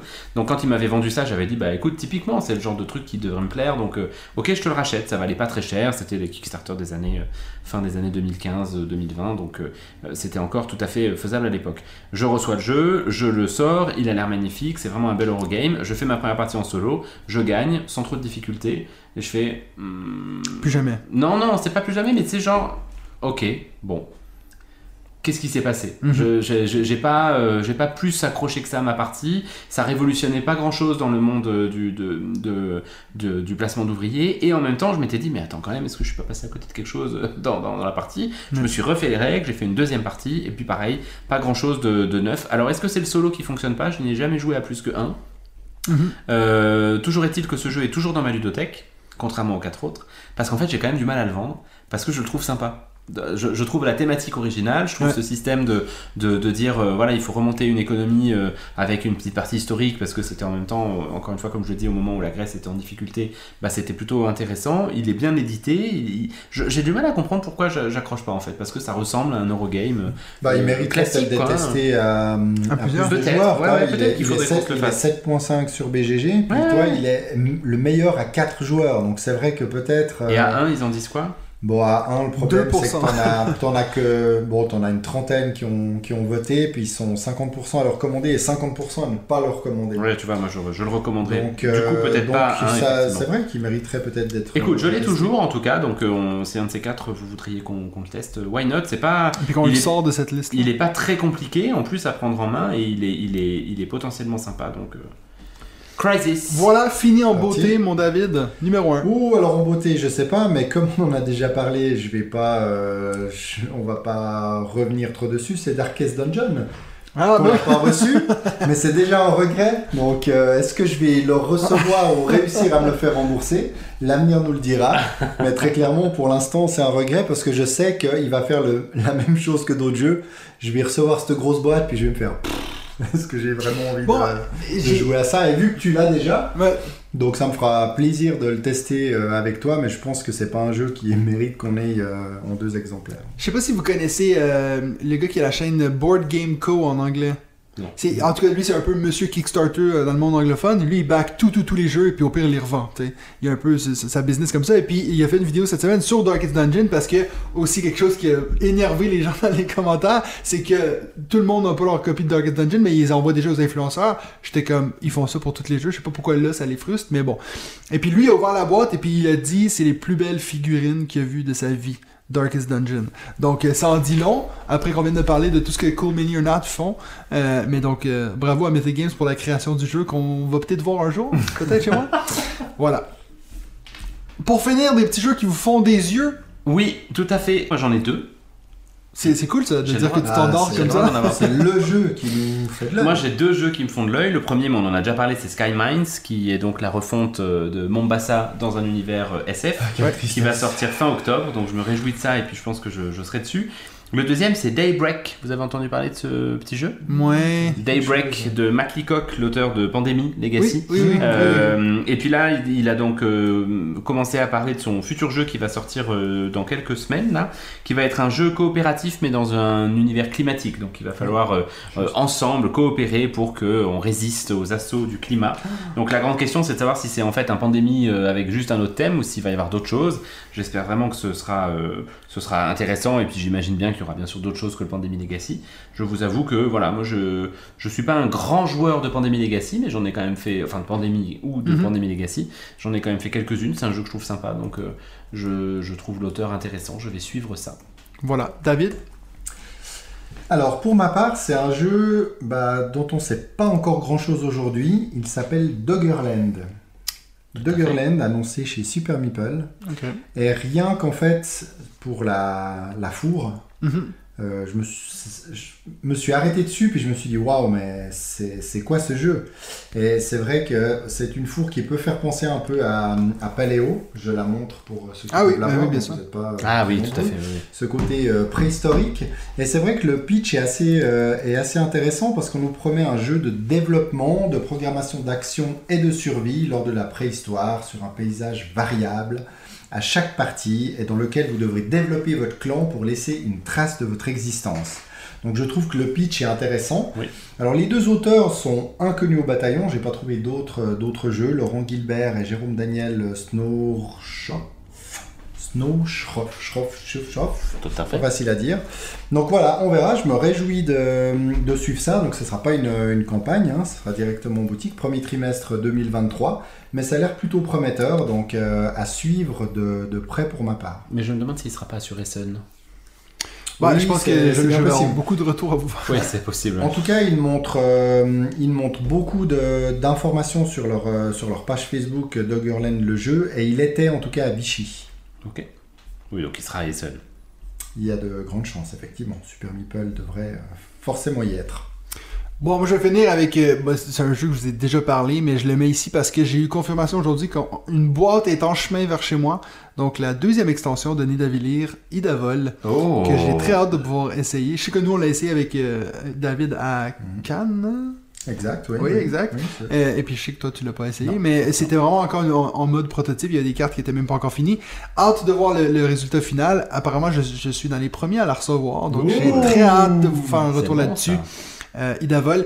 Avant de finir le podcast, je voulais juste. Je sais qu'il y a énormément de gens qui écoutent le podcast qui ne regardent pas nécessairement les vidéos sur ma chaîne YouTube, Oh. mais la vidéo qui est sortie cette semaine, c'est une vidéo que je vous encourage fortement à la regarder. C'est une que je suis très fier.